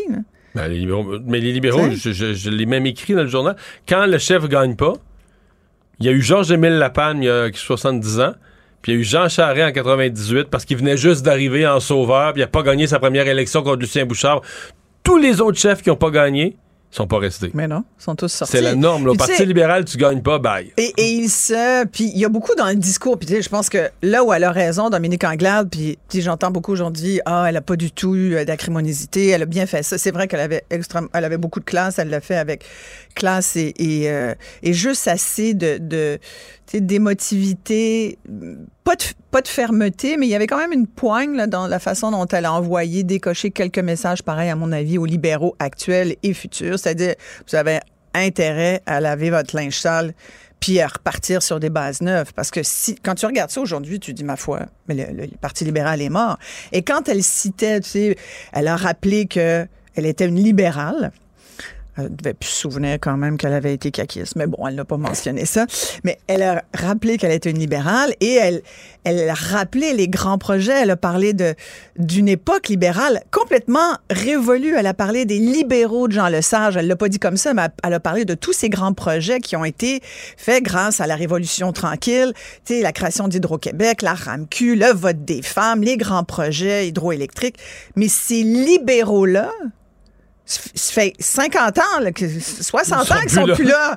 Tu comprends? Fait que, arrêtez, là. C'est comme tous les péquistes qui sortent le, nez de René- le nom de René Lévesque. Moi, ça comme. Puis son ça premier, son premier peu, mandat en 76 puis 81, là, personne ne nie T'sais, ça qui était bon, mais Il y a un moment, arrêtez, parce que vous êtes plus crédible. Une- mais je me suis quand même demandé que- une chose, ouais. puis je sais que ça va te faire réagir. Je me suis demandé, en l'écoutant, puis pendant toute la campagne, puis si t'en souviens, on en a même parlé, toi et moi, parce que je, je trouvais que pendant les débats, entre autres, le premier débat, on avait été plutôt sévère avec elle, et je me suis demandé, est-ce qu'on est plus c'est sûr que c'est une question de, de femme féministe, j'en suis. Puis, mais en même temps, je pense que c'est une question qu'on est en droit de se poser quand on, regarde la politique d'aujourd'hui, où on appelle des femmes, où on, dit il faut à tout prix avoir la, parité, c'est important, en politique comme dans tous les autres secteurs de, de la société. Et là, tu regardes le traitement des femmes en politique. Jusqu'à maintenant, on n'a pas bien traité les femmes qui se lancent en politique. Ça, tu peux pas dire le contraire. Est-ce qu'on aurait traité un homme différemment? J'ai un peu envie de dire, je pense que oui. Est-ce qu'elle a été maltraitée? Ben, Elle C'est-à-dire n'a pas goûté, mettons, là, écoute, comparé à certains hommes, tu sais, elle n'a pas goûté à la a- fureur des caricaturistes, elle n'a pas goûté. c'est c'est pas C'est tant plus ça. que ces messages. C'est- Tu sais, c'est- mettons, les soirs des débats, je me souviens, je me disais toujours, ben, elle est bonne, elle a du talent, elle fait bien ça, mais je suis convaincu que les gens. Je Sais-tu parlais à des gens, personne comment on ne fait retenu. pas de place aux femmes en politique? Comment on ne leur permet pas? C'est pas qu'on les maltraite. Elle n'a pas été maltraitée, tu as raison. Mais est-ce qu'on lui a permis d'être aussi masculine, entre guillemets, que ses collègues? Est-ce qu'on lui a permis d'utiliser les mêmes mots, d'utiliser les mêmes, le même ton? Non. Tu sais, un gars en politique, oh, d'abord, on lui a reproché d'être une girouette, tu sais, euh, euh, ça c'est un terme euh, qui... Mais qui- pourquoi? que- Ben, Ah, parce que t'es à CAQ avant? Non, ben, il y a ça, mais aussi parce que, à un moment donné, sur la langue, euh, elle a quand même Ah changé ouais, d'idée. mais, sur, Bon, le- c'est juste bon. la, mais sur la Ouais, langue, ça a été, la, la gestion du dossier linguistique, ça a été une catastrophe. ça, pour Exactement. vrai. Mais tu sais, quand un, un gars qui est en politique, il peut quasiment envoyer, il peut envoyer perdre son, son opposant, son adversaire. Il peut utiliser tous les tons qu'il veut. Il peut être arrogant, baveux. Il peut être un peu chien sale, c'est bon. Puis on va y permettre, puis ça va être- on va dire, écoute, il a dit, tu sais, il a dit, il y en avait dedans, puis euh, lâchez-moi avec tout ce que vous voulez. Mais une femme, j'ai l'impression qu'elle est condamnée à être fine, à s'habiller comme on veut bien qu'elle s'habille encore. à- tu sais, elle fait un truc TikTok, on va dire, voyons, pourquoi elle fait ça? Tu sais, Il y en a d'autres qui l'ont fait, on l'a demandé aussi, mais pas de la même façon. Moi, j'ai l'impression, c'est mieux que c'était, mais j'ai l'impression qu'il y a encore de cette Ouais.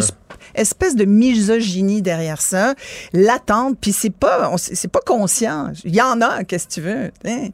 Quand Bernard Drinville a coupé la parole, à tout le monde en parle, à Geneviève Guilbeault, vice-premier ministre, je pense pas que Bernard Drinville était conscient qu'il venait de faire du mansplaining. Non, Or, il euh, venait d'en faire devant tout le ça n'a pas monde. passé non plus, là. Non, il y a eu des réactions. Il y a eu des réactions et heureusement, c'est pour ça que je dis, c'est ça, c'est mieux que c'était, mais aujourd'hui, tu sais, bonne chance à Marois Risky si jamais ça y prenait l'envie d'y aller. Je vois les listes qui, qui passent, puis sincèrement, il y a moi, juste des gars, mais... D'après moi, elle va faire sa place, si elle est pas là. Mais tu sais, elle mériterait. Tu sais, comme il y, a- y en a peut-être d'autres, mais, mais moi, je pense que, tu sais, de toute façon, euh, Mais est-ce qu'il y en a un des candidats à chefferie qui te ben là, qui t'excite? Qui te fait rêver, un Québec... euh, il y a Al- j'ai lu le, le nom, j'ai vu le nom passer d'Alain euh, ouais, que je trouve pas inintéressant, mais Mais il c'est pas un libéral, fait que je sais pas ce qu'il faire là. non, c'est pas un libéral, mais tu sais, bon, on a déjà vu ça. Ouais, regarde, on vient de parler de Dominique Anglade depuis euh, 10 minutes. Ouais, C'était ouais. à la base, c'était une caquiste. Donc, suivre. euh, mais regardé- oui, Oh, oui. je voulais te parler quand même De la 10. De la 10. L'as-tu regardé, toi? Hein? Bah, il y a du football le dimanche soir. Oui, c'est ça. Puis il y a Révolution. Il y avait Révolution, mais moi, j'ai regardé. Ah, c'était tellement bon, Révolution. C'est toujours bon, Révolution. C'était tellement Même bon. pour quelqu'un comme moi qui comprend rien, qui connaît rien à la danse, c'est bon, Révolution. Donc, j'ai vu. J'ai vu un petit peu de la disque. Écoute, je voulais pas le regarder. J'ai vu qu'ils ont mis Mario Pelcha, euh, Bruno Pelletier, Ah. donc des chanteurs qui chantent et qu'on connaît. Oui, c'est Ça, ça. c'est bien. Et ça, ça c'est très bien. Et en même temps, il y avait un bel. Il y avait des duos. Qui, qui auraient pu même paraître improbables. Moi, j'ai adoré ce duo-là parce que chacun a chanté la chanson ouais. de l'autre. Il y avait des grands succès. C'est tunes qui nous rassemblent. Et il y avait un bon mélange de diversité avec des... Moi, j'ai adoré euh, revoir Claude McKenzie de Cashton, qui a été mon groupe euh, à l'époque où je me tenais à Maliotenam et euh, dans le bout de cette île, effectivement. Et, et j'ai trouvé... Mais sincèrement, écoute, je regardais ça avec mon chum avec des, des pieds plats. Au début, je lui dis, regarde, on va regarder là, juste pour faire notre effort, là, pour voir d'un coup qu'il se passe quelque chose. Je vais voir le numéro d'ouverture de Louis-José Hood. Et je me suis dit, une semaine après qu'on ait sabordé le Gala Cinéma Québec, le Gala de la disque hier vient de racheter tout Il a fait un million. J'ai vu je sais pas si c'est bien, mais il a fait un million. J'ai vu code d'écoute. à la rigueur, on s'en fout de la cote d'écoute dans ce cas-ci parce que moi, je pense qu'il vient de racheter et surtout de démontrer. Regardez ça, c'est l'étalon du genre de gala qu'on veut. Une animation intelligente, fine, répartie où il faut. Et surtout, pas trop de remerciements plates, surtout de la musique, parce que la 10, c'est la fête de la musique. Pourquoi, dans un gala de cinéma, on fait surtout parler et pas assez nous montrer des films que le monde a vus? Et c'est- moi, ce qui m'a frappé hier, c'est que cette musique-là qu'on nous, nous a proposée, on l'entend, mais si tu la connais pas, ben, tu t'as pu la découvrir hier. Moi, j'adore Hubert Lenoir. Je- Sais-tu pourquoi? Plus pour ce qu'il est que pour ses, ses musiques. Mais, et puis, j'adore aussi la façon dont il parle. T'sais, hier, il a dit, il a utilisé un peu trop le mot fucking, mais moi, je l'utilise souvent. Et je trouve que des fois, comme disait Falardeau, il y a des choses qui ne se disent qu'en sacrant. Et quand il dit, c'est un fucking. Il disait, à ceux là, qui disent que ma musique n'est pas écoutée, j'ai envie de dire, shut the fuck up. Et moi, j'aurais envie de dire hier, c'est un fucking de bon gala qui doit montrer à tous les autres, là, de se creuser un peu les, les méninges pour essayer de faire un show créatif les prochaines fois. Et je suis sûre que les gens qui ont commencé, moi j'étais beaucoup sur les réseaux sociaux en même temps, les gens qui ont commencé à le regarder, ils n'ont pas abandonné. Puis je te parle, ils sont restés jusqu'à la fin. Et je te parle de, de duos que j'ai appréciés. Edith Butler et Lisa Leblanc. Ça, c'était facile. Magnifique, ça. Aujourd'hui que tu pourrais faire demain? Pourquoi faire aujourd'hui? Que tu pourrais faire demain? Ça, c'est Disco Shack. Allez vous l'acheter. Trop bon. Avec Edith Butler, qui était amanchée avec une espèce de. Je sais pas si tu l'as Ben vu. oui, hein. Elle avait, je sais Comme, pas comment euh, ça s'appelle. Je ne connaissais pas cet instrument. Il y avait comme deux cuillères qui résonnaient sur une espèce de pièce métallique. Je suis vraiment Mais ça, désolée. avait, ça avait un peu l'air d'une armure de, de, de, de, Non, mais de chevalier d'autrefois, ouais, comme une espèce de musique, euh, tu sais, de. de- de- c'était- moi, j'ai adoré et je me suis dit, la musique, voilà quelque chose qui fait partie de notre identité, mais qui est tellement inclusive. Hier, on a vu à quel point le Québec d'aujourd'hui est diversifié, mais on a vu que tout le monde y a sa place. Quelle belle conclusion. C'est-tu assez, hein? Violon. Merci Isabelle. Voilà. À demain. Mario Dumont. Plus pratique que n'importe quel moteur de recherche. Une source d'information plus fiable que les internets. Pour savoir et comprendre, Mario Dumont. Alors, euh, départ euh, ce matin euh, de la chef du Parti libéral, Dominique Anglade. Madame Anglade va rester députée pour quelques semaines jusqu'au 1er décembre de sa circonscription, mais quittait sur le champ son poste de chef du Parti libéral du Québec. On va en parler tout de suite avec quelqu'un qui connaît bien ce parti. Il a été directeur politique sous Dominique Anglade jusqu'à l'avril dernier, militant de longue date pour le Parti libéral du Québec. Jérôme Turcotte, bonjour. Bonjour, M. Dumont. Et, et ce qui m'intéressait de vous parler, c'est que vous êtes l'auteur d'un rapport euh, qui, a vraiment beaucoup à voir avec ce, qui a été vécu depuis quelques mois. Vous avez écrit, vous, il y a six ans, un rapport euh, qui était à la, veille d'un congrès du parti ou d'un conseil général et qui était un peu une sonnette d'alarme sur l'état du militantisme, sur le fait qu'il y avait moins de militants, moins de monde, moins d'engagement, moins de mobilisation autour des idées du parti. Euh, Est-ce que vous avez repensé à votre rapport au début de la campagne quand Mme Anglade euh, trouvait pas de candidat? Dans les comtés? Écoutez, euh, écoutez euh, c'est triste à dire, mais c'est un rapport qui est encore malheureusement d'actualité euh, parce que le parti vient encore, selon moi, une crise en termes de militantisme, c'est-à-dire ses fondations sont encore assez friables. Et si on parle un petit peu de Mme Anglade, je pense qu'il faut être conscient que qu'elle n'a pas hérité d'un parti politique en pleine forme, mais elle n'est pas l'unique responsable des malheurs qui lui arrivent en ce moment. Je pense que c'est important de le dire. Elle a pris un parti qui avait, bon, je comprends, quand tu deviens chef, on attend de toi que tu, que tu fasses des miracles et que tu restes, tu, tu règles tous les problèmes. Mais elle a pris un parti dans un piteux état, là. Ben, est arrivé en pleine pandémie, donc euh, en partant, c'est difficile de, créer une équipe. Deuxièmement, dans une crise de positionnement post-référendaire où on ne peut pas simplement brandir la menace du référendum. Et puis, dans un parti qui avait une culture gouvernementale euh, axée sur la une du jour, le point de presse du jour, la période de questions du jour, alors que ce qui manquait au Parti libéral en ce moment, c'est de poser des questions fondamentales comme à quoi ça sert un Parti libéral sans menace référendaire? À quel problème le Parti libéral répond-il en ce moment sur l'échiquier euh, québécois? Et c'est des questions auxquelles elle n'a pas eu le temps et l'espace, selon moi, pour être capable de, de, relancer ce questionnement, cette définition-là. Et ça se fait ça avec une base militante active, ça se fait avec des congrès, ça se fait avec des consultations. Si on veut et si on croit encore au militantisme de base, parce qu'on le voit, la CAQ nous fait la démonstration qu'on peut être un parti d'establishment sans, sans, base, pratiquement, et gouverner le Québec aussi. Donc, il y a des questions sérieuses qui vont se poser pour le Parti libéral à partir de maintenant. Plusieurs personnes, selon moi, cherchaient une euh, réponse simple à un problème complexe. On va pouvoir changer le chef, ça va pouvoir créer un forum pour débattre. Mais euh, néanmoins, il y a des problèmes entiers qui restent. Euh, vous venez de dire changer de chef, ça crée un forum pour débattre. Diriez-vous que ça a été un gros problème, voire même une catastrophe? Quand l'opposant à Mme Anglade, le M. Cusson, c'est parce que pour les gens qui s'en souviennent, il y avait une course au Parti libéral au printemps 2020, à l'hiver 2020, au printemps 2020, et tout à coup, moi je m'en souviens comme si c'était hier, euh, j'étais à TVA, on prépare notre émission, tout à coup la rumeur commence, à l'heure que Cusson sortir, Cusson sortir, message sur Facebook, l'adversaire de Mme Anglade sortir, là on sait pas trop, on est dans un flottement, est-ce qu'il a été élu par acclamation, tout à coup, en fin d'avant-midi, quelqu'un nous dit, ben oui, là, il y en a pas d'autre, c'est tout, l'exécutif du parti serait réunis à midi pour confirmer ça. Fait que présentez-le comme élu par acclamation. Puis je dis ça pour dire, tu sais, d'habitude, il y a, mettons, un congrès à chefferie. Il y a des débats, des discussions, on parle du parti. Finalement, tout ça culmine dans un congrès. Le gagnant finit les bras airs avec tout le monde qui applaudit. Mais ce que je veux dire, c'est que il, il y a comme un crescendo qui fait que la personne qui est élue, qui est choisie, euh, s'en retrouve, euh, disons, poussée, euh, poussée à l'avant-scène. Bon, là, la pandémie permettait même pas les rassemblements, que je viens de décrire n'était même pas peut-être possible, mais en plus, elle, c'est comme si elle est devenue chef dans un milieu de mardi ou de mercredi avant midi, je sais plus quel jour de la semaine c'était, en faisant pout-pout, l'autre sortir. ben oui. Ah ben oui, c'est elle qui est chef. Ça y a pas donné beaucoup de momentum, hein? Effectivement. Moi, je peux vous dire que je crois que Mme Anglade aurait, aurait, aurait mis rien de mieux que d'avoir des débats. Et juste pour ajouter à votre contexte, ça l'a, ça été avant même la période des débats. On avait fini la, période un petit peu de maraudage et de, membership. Là, on rentrait dans la période des débats.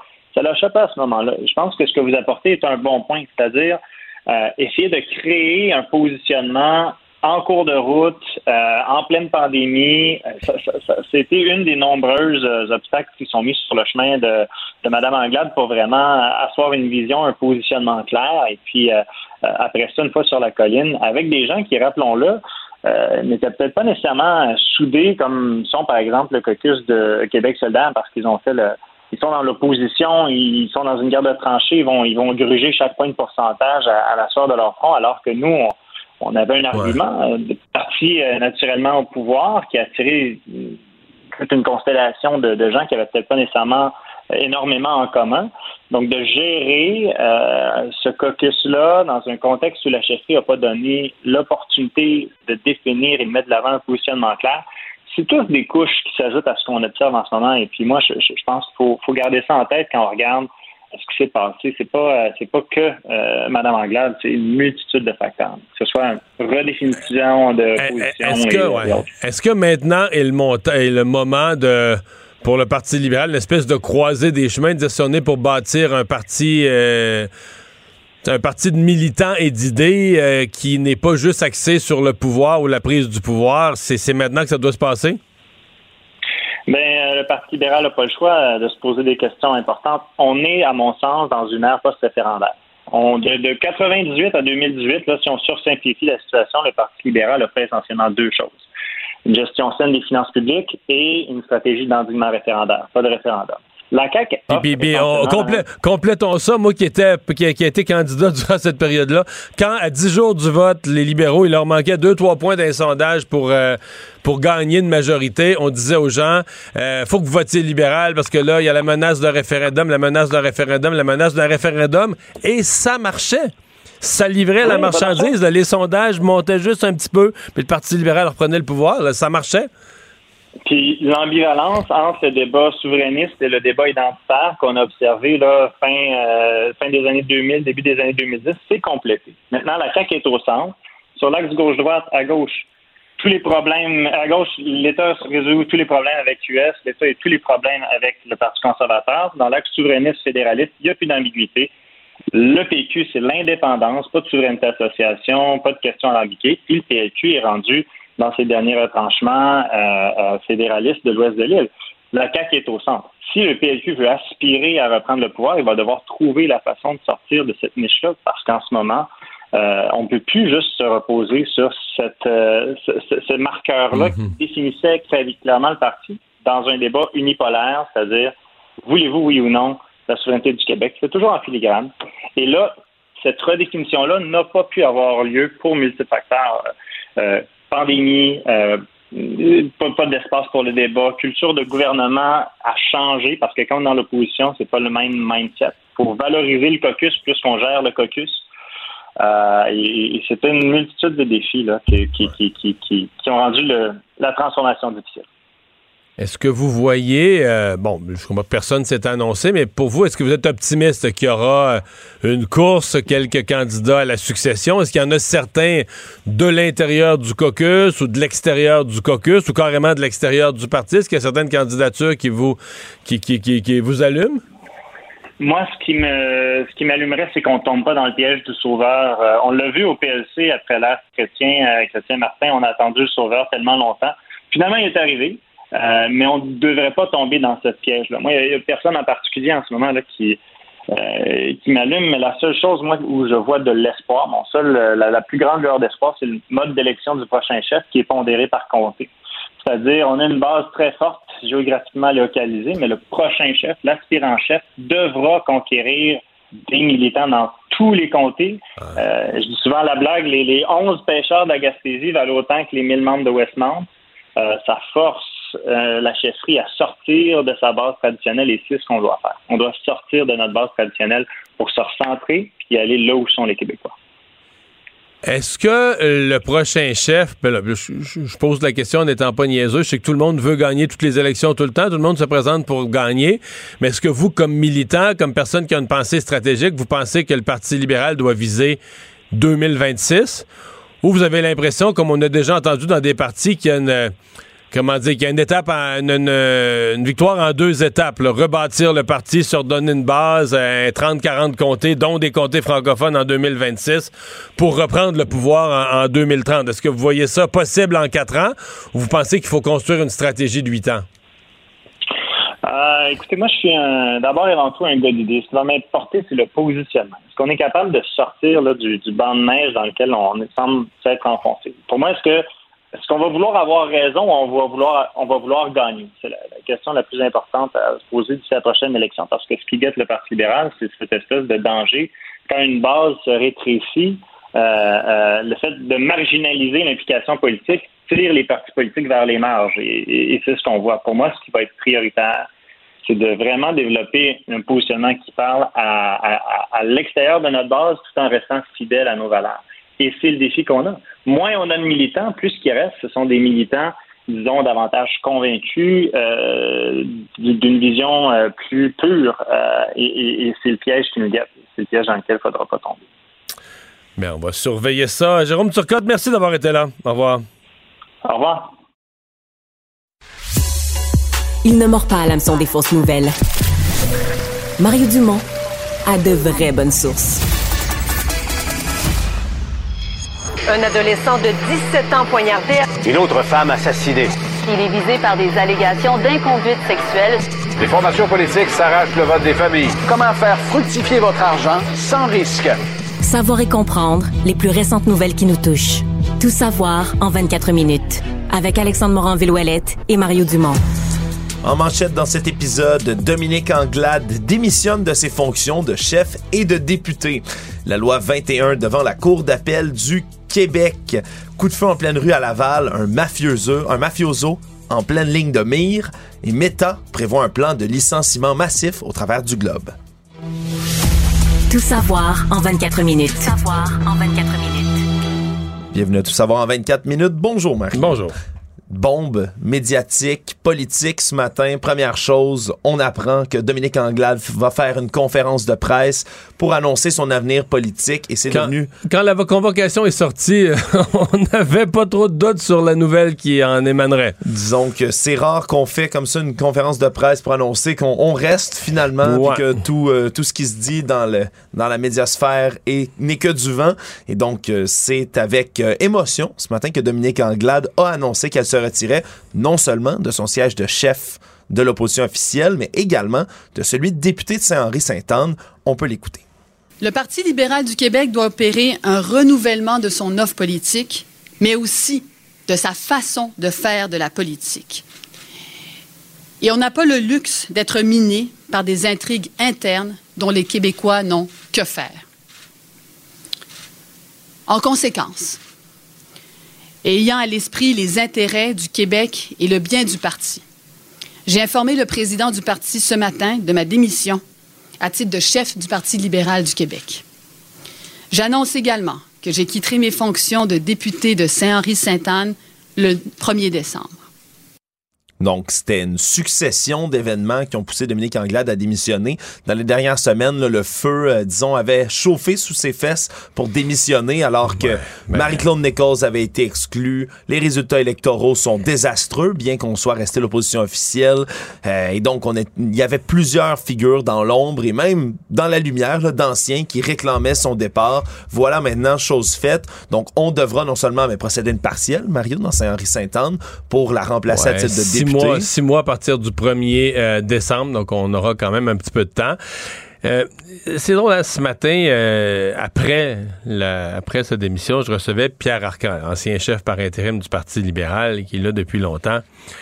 Et me parlant de la démission de Mme Anglade et des raisons, il, m'a jamais parlé de, Marie-Claude Nichols. C'est comme cet événement-là, c'est comme une maladresse de gestion de caucus. Puis c'est ça qui l'a un peu comme poussé plus vite vers la porte.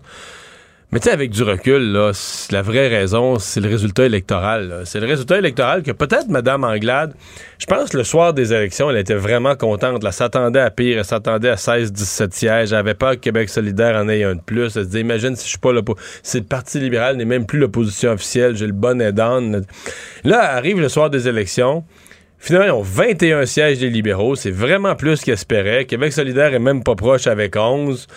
Donc, ils sont l'opposition officielle, euh, même s'ils ont moins de votes, mais ils sont l'opposition officielle. Alors, il y a comme eu un soupir de soulagement.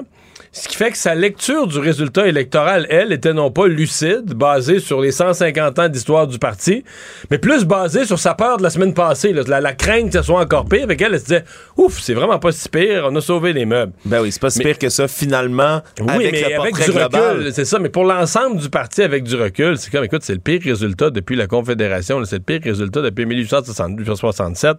Euh, le Parti libéral est à moins de 5% dans toute l'Est du Québec, dans la plupart des comtés. Euh, ah, c'est C'est le terme qu'il faut utiliser. Ils sont cinquième, au, au, rang, là, ils arrivent au cinquième rang dans la moitié des comtés du Québec, derrière les conservateurs, Québec solidaire, le PQ. Puis à tout ça s'ajoutent tous les problèmes qui ont été énoncés aussi d'organisation, de base militante dans les régions. Mais ce qu'on appelait des problèmes d'organisation, là, tu sais que c'était pas des vrais problèmes. Pour moi, un problème d'organisation, c'est si c'était désorganisé. Donc, dans les comtés, il y a des militants, puis ils reçoivent pas le téléphone, tu comprends, puis ils savent pas ce qui se passe. Les affiches Mais quand t'as plus personne à appeler, là, quand t'as plus de militants, plus de candidats, tu trouves pas personne dans un comté, c'est un problème d'organisation ou c'est un problème carrément de démobilisation? T'as plus de monde. Il y a plus personne qui adhère à ton parti. Il y a plus de monde.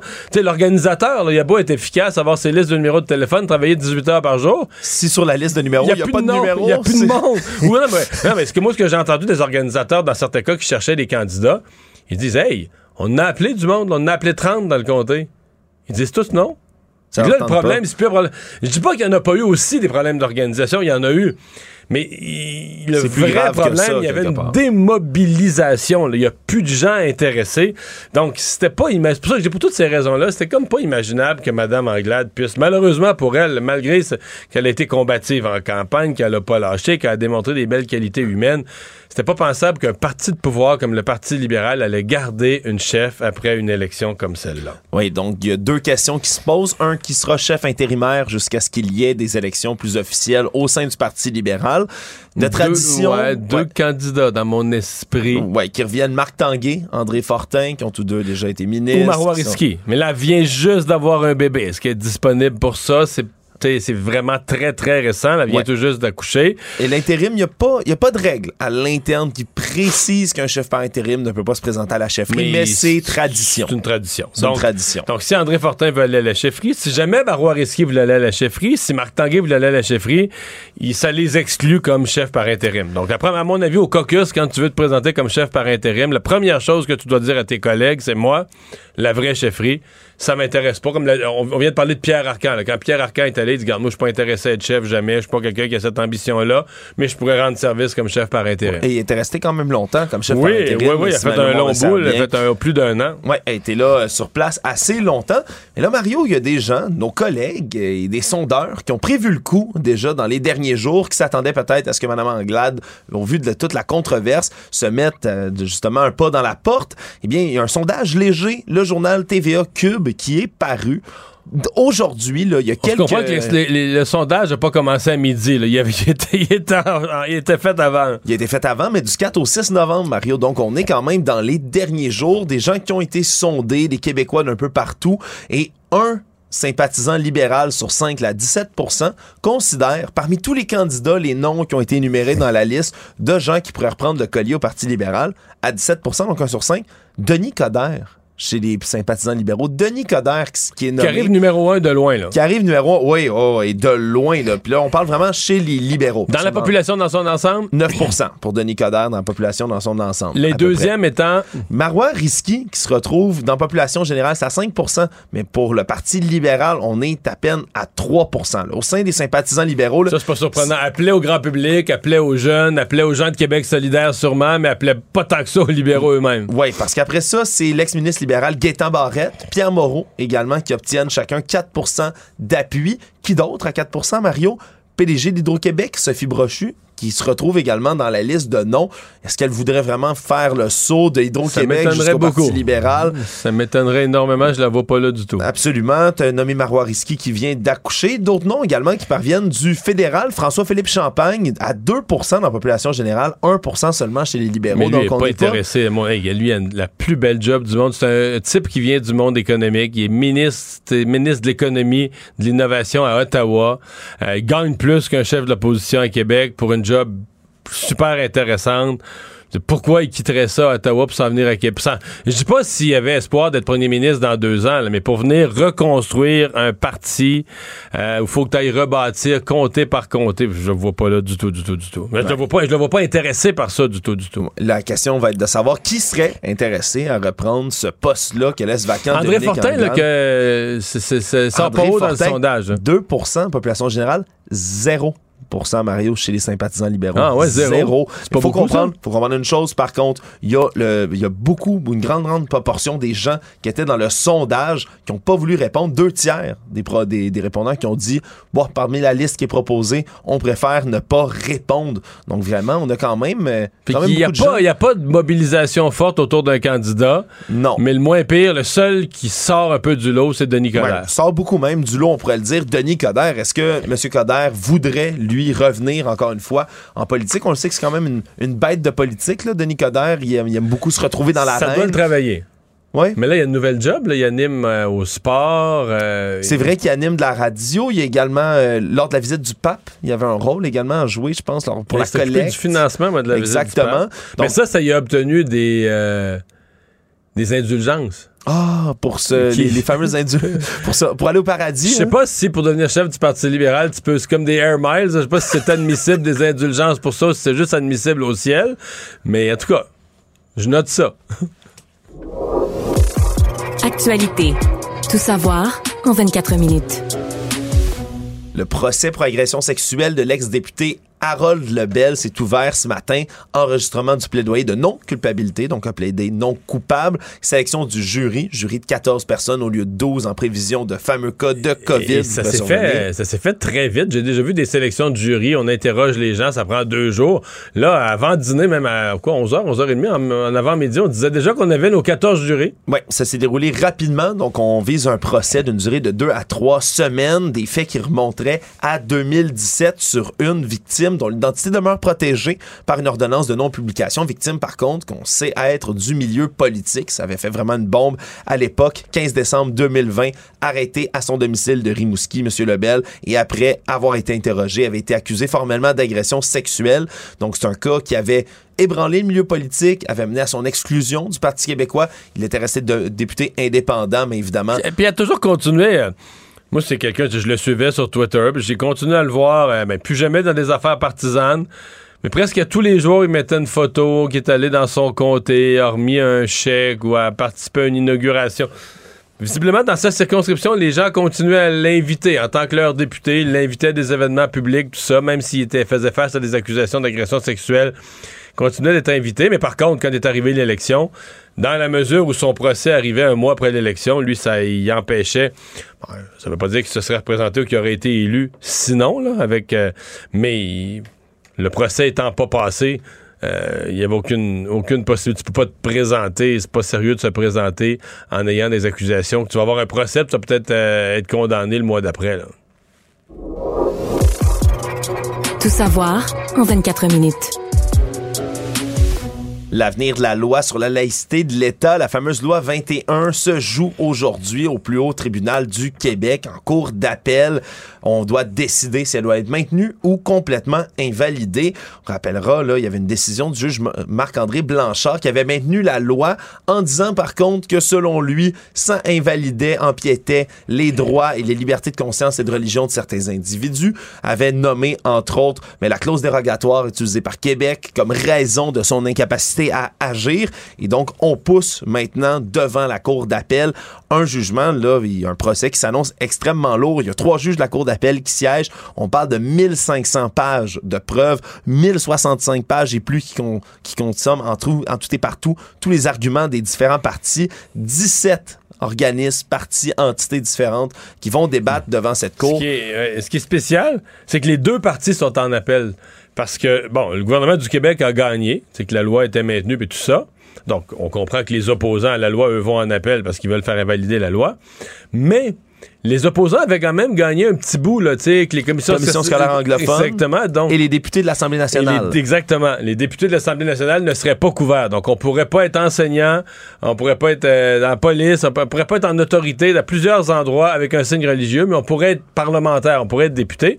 Et donc, le, le, gouvernement du Québec a, est allé en appel sur ces, les deux petits points qu'il a perdus, ben petits, en tout cas, les deux éléments euh, précis qu'il a perdus. Le gouvernement du Québec veut, veut faire renverser aussi donc, tout le monde est en appel. Oui, absolument. Et c'est mené, entre autres, la contestation par le Conseil national des musulmans canadiens, qui est basé en Ontario aussi, ce qui fait grincer les dents certaines personnes, vu que ce n'est même pas basé au Québec face à une loi québécoise. Donc, ça, ça s'enligne pour être un procès assez suivi, oui, mais également, là, à la fois bondé de controverses, mais très, très lourd. Mais qui, de toute façon, va probablement nous conduire à la prochaine étape, la Cour suprême, qui va avoir le, dernier mot sur euh, la loi 21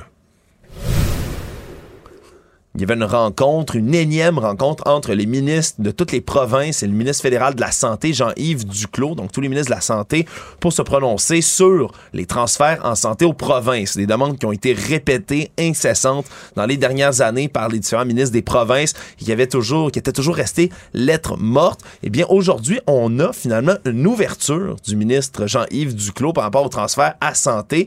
Oui, mais en disant qu'il le ferait si seulement les provinces et les territoires sont prêts à s'engager à élargir de manière significative l'usage et le partage d'indicateurs de santé communs, donc des demandes du fédéral. Donc oui, on pourrait augmenter les transferts en santé, mais à certaines conditions. On comprend aussi de par cette réunion-là que le système de santé du Québec est surchargé. Eh bien, on est loin d'être les seuls. La pénurie de personnel, de main-d'œuvre affecte à peu près tous les systèmes de santé à travers le pays. Mais là, il y a deux éléments qui nous manquent toujours. À quelle hauteur? Parce que les demandes des provinces sont énormes. On demande, on demande 32 milliards essentiellement du, gouvernement fédéral. Donc, est-ce que, est-ce que le ministre ou est-ce que sa ministre des Finances est prêt à s'engager à ce niveau-là, au niveau de ce que demandent les provinces? La condition, bon, si c'est seulement, il y a, a l'Institut d'information sur la santé, c'est seulement de démontrer, c'est de rendre public les données, de démontrer que l'argent a été utilisé puis qu'il y a un effet. Peut-être c'est quelque chose que les provinces pourraient être c'est accepté. Dans le passé, ça a déjà été accepté par les provinces en disant, regarde, on peut pas être contre ça, avoir des indicateurs qui mesurent des performances. On, on, veut sauver des vies, on Ouais, veut améliorer la c'est santé des utile pour tout le monde. Mais souvent, le fédéral, c'est des conditions beaucoup plus contraignantes. Là. Vous voulez mettre des conditions pour s'ingérer, ni plus ni moins, dans la gestion de la santé. Si c'est ça, ça va être non de la part des provinces. Mais c'était juste aujourd'hui le hors-d'œuvre d'une. C'est, quatre jours.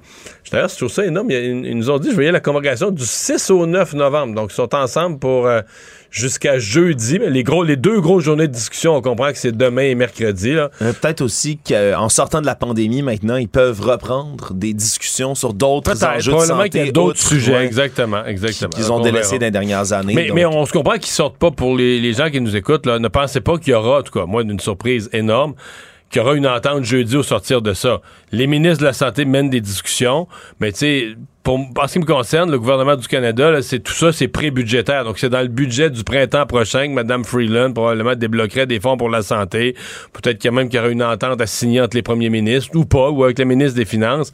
Mais donc, les ministres de la Santé sont à l'étape de déblayer le terrain à l'heure actuelle. Savoir et comprendre. Tout savoir en 24 minutes. La commission sur l'état d'urgence, la commission Paul Rouleau, se poursuit à Ottawa. On a entendu là, dans les dernières semaines, on se souviendra des politiciens, il y a eu des policiers également à Ottawa, policiers provinciaux, les organisateurs du convoi de la liberté également qui ont défilé devant la commission. Maintenant, on est rendu sur les blocages à différents postes frontaliers du pays. Mais en trame de fond, il y a eu cette convocation dans les dernières semaines pour que le premier ministre de l'Ontario, Doug Ford, et son ancienne solliciteuse générale, Sylvia Jones, viennent témoigner à la commission parce qu'ils n'avaient pas été Il lui assignés veut pas. originellement à comparaître. Doug Ford, lui, avait dit qu'il prendrait son privilège parlementaire, donc s'y opposerait à sa comparution. Et donc, finalement, on a tranché du côté du tribunal. Non, il n'aura pas à siéger, Doug Ford. Il n'aura pas à comparaître le 10 novembre, date à laquelle il avait été convoqué.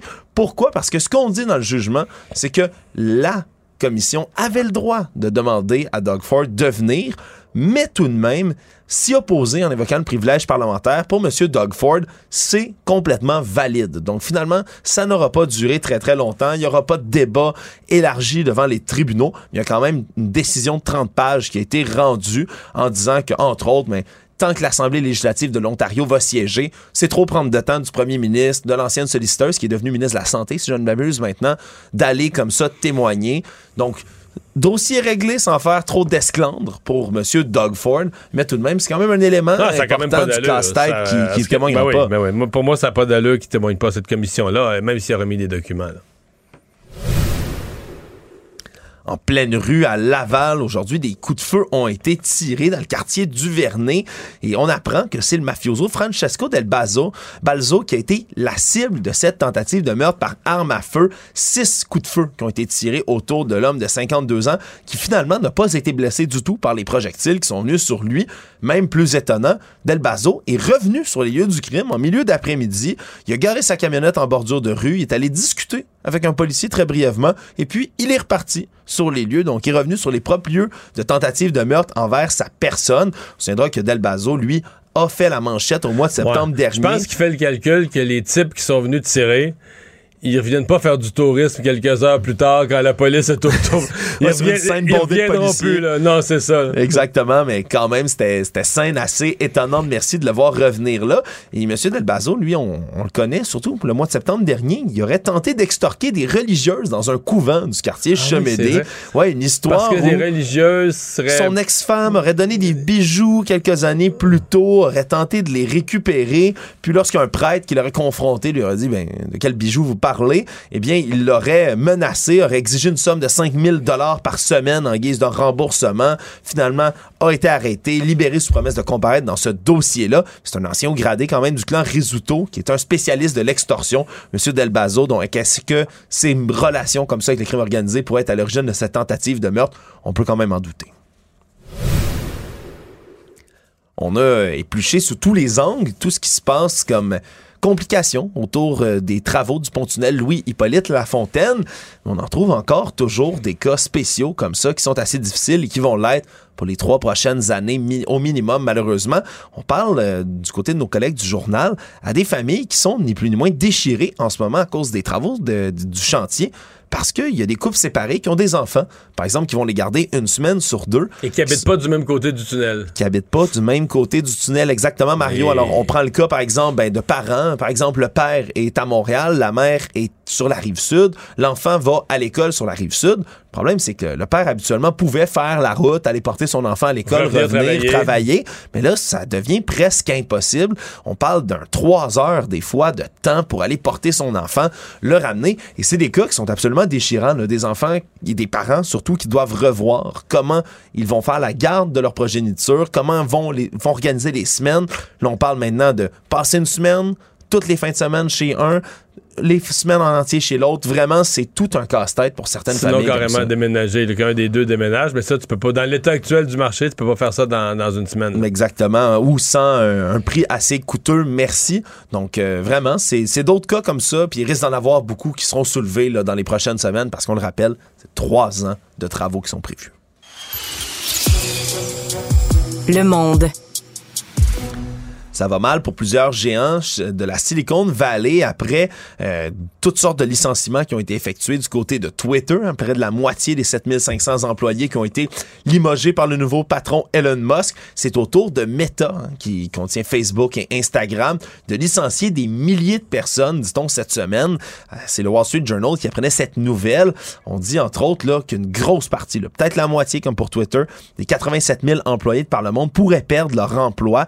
Donc, c'est le le suspense plane encore à savoir combien exactement pourrait être limogé. Il faut comprendre que Mark Zuckerberg, le grand patron, avait déjà annoncé que le personnel du groupe n'augmenterait pas d'ici fin 2023, mais avec les taux d'inflation qui montent, les coupures budgétaires, mais surtout le modèle de publicité des géants du web comme ceux-là, c'est extrêmement mis à mal en ce moment.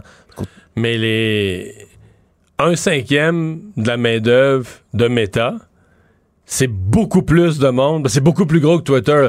C'est beaucoup plus de monde que les, mettons, euh, la moitié du personnel. Ce que Musk, là, Musk, semble-t-il qu'il y a Elon Musk qui veut en rembaucher. il a congédié trop de monde chez Twitter. Il y, a des annonces qui ont été retrouvées sur LinkedIn par certaines personnes, entre autres. Moi, je trouve ça vraiment drôle dans le sens que ça me fait vraiment l'impression de quelqu'un qui achète une business puis qui sait même pas comment ça marche trop trop. Puis les congédies, tu sais, tu congédies le gars qui pompe l'eau. Là, t'arrives, tu ouvres le robinet, voyons, il y a plus d'eau. Ben oui, c'est parce que t'as congédié le gars qui pompe l'eau. Rembauche-le. Merde, faut, faut que je rembauche Rembauche-le.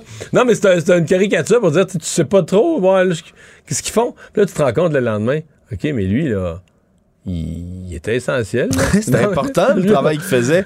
Ben lui, c'est qui qui a le code de sécurité? Parce que lui qui avait tous les codes. Ah, merde. Rembauche-le. Ouais. mais, mais quand même, Musk qui, en, qui congédie la moitié du monde chez Twitter, mettons, c'est peut-être 3750, quelque chose de même, la moitié 7500, alors que 20% chez Meta, tu parles de 17 000 personnes. C'est beaucoup plus de un congédiement beaucoup plus massif. Oui, puis on connaît ah. pas le, mystère plane vraiment sur la proportion, mais ça pourrait être énorme.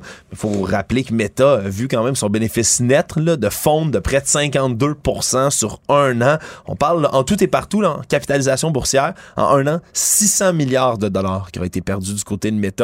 Donc, de ce côté-là, c'est ce qui motiverait ce grand limogeage, ce grand ménage des employés qui pourrait se faire à l'interne.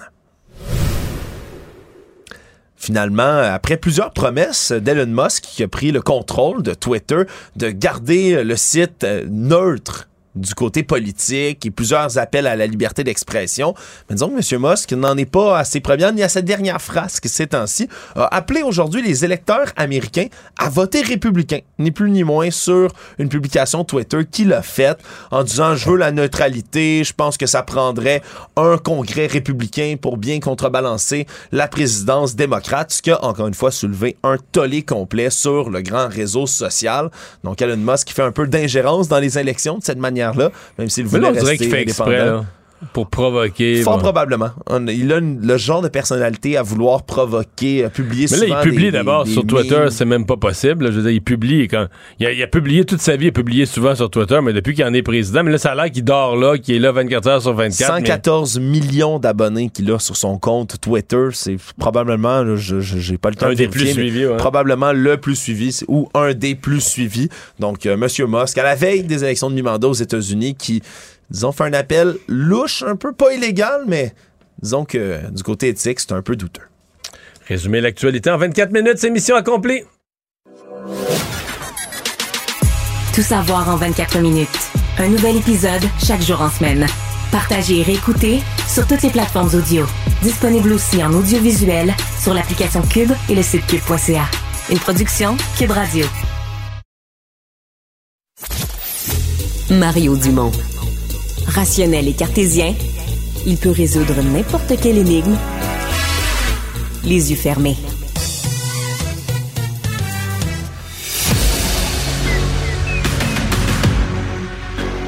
Emmanuel Latraverse. J'ai pas de problème philosophique avec ça. Mario Dumont. Est-ce que je peux me permettre une autre réflexion? La rencontre. Ça passe comme une lettre à la poste. Il se retrouve à enfoncer des portes ouvertes. là? La rencontre La Traverse Dumont. Bonjour Emmanuel. Bonjour!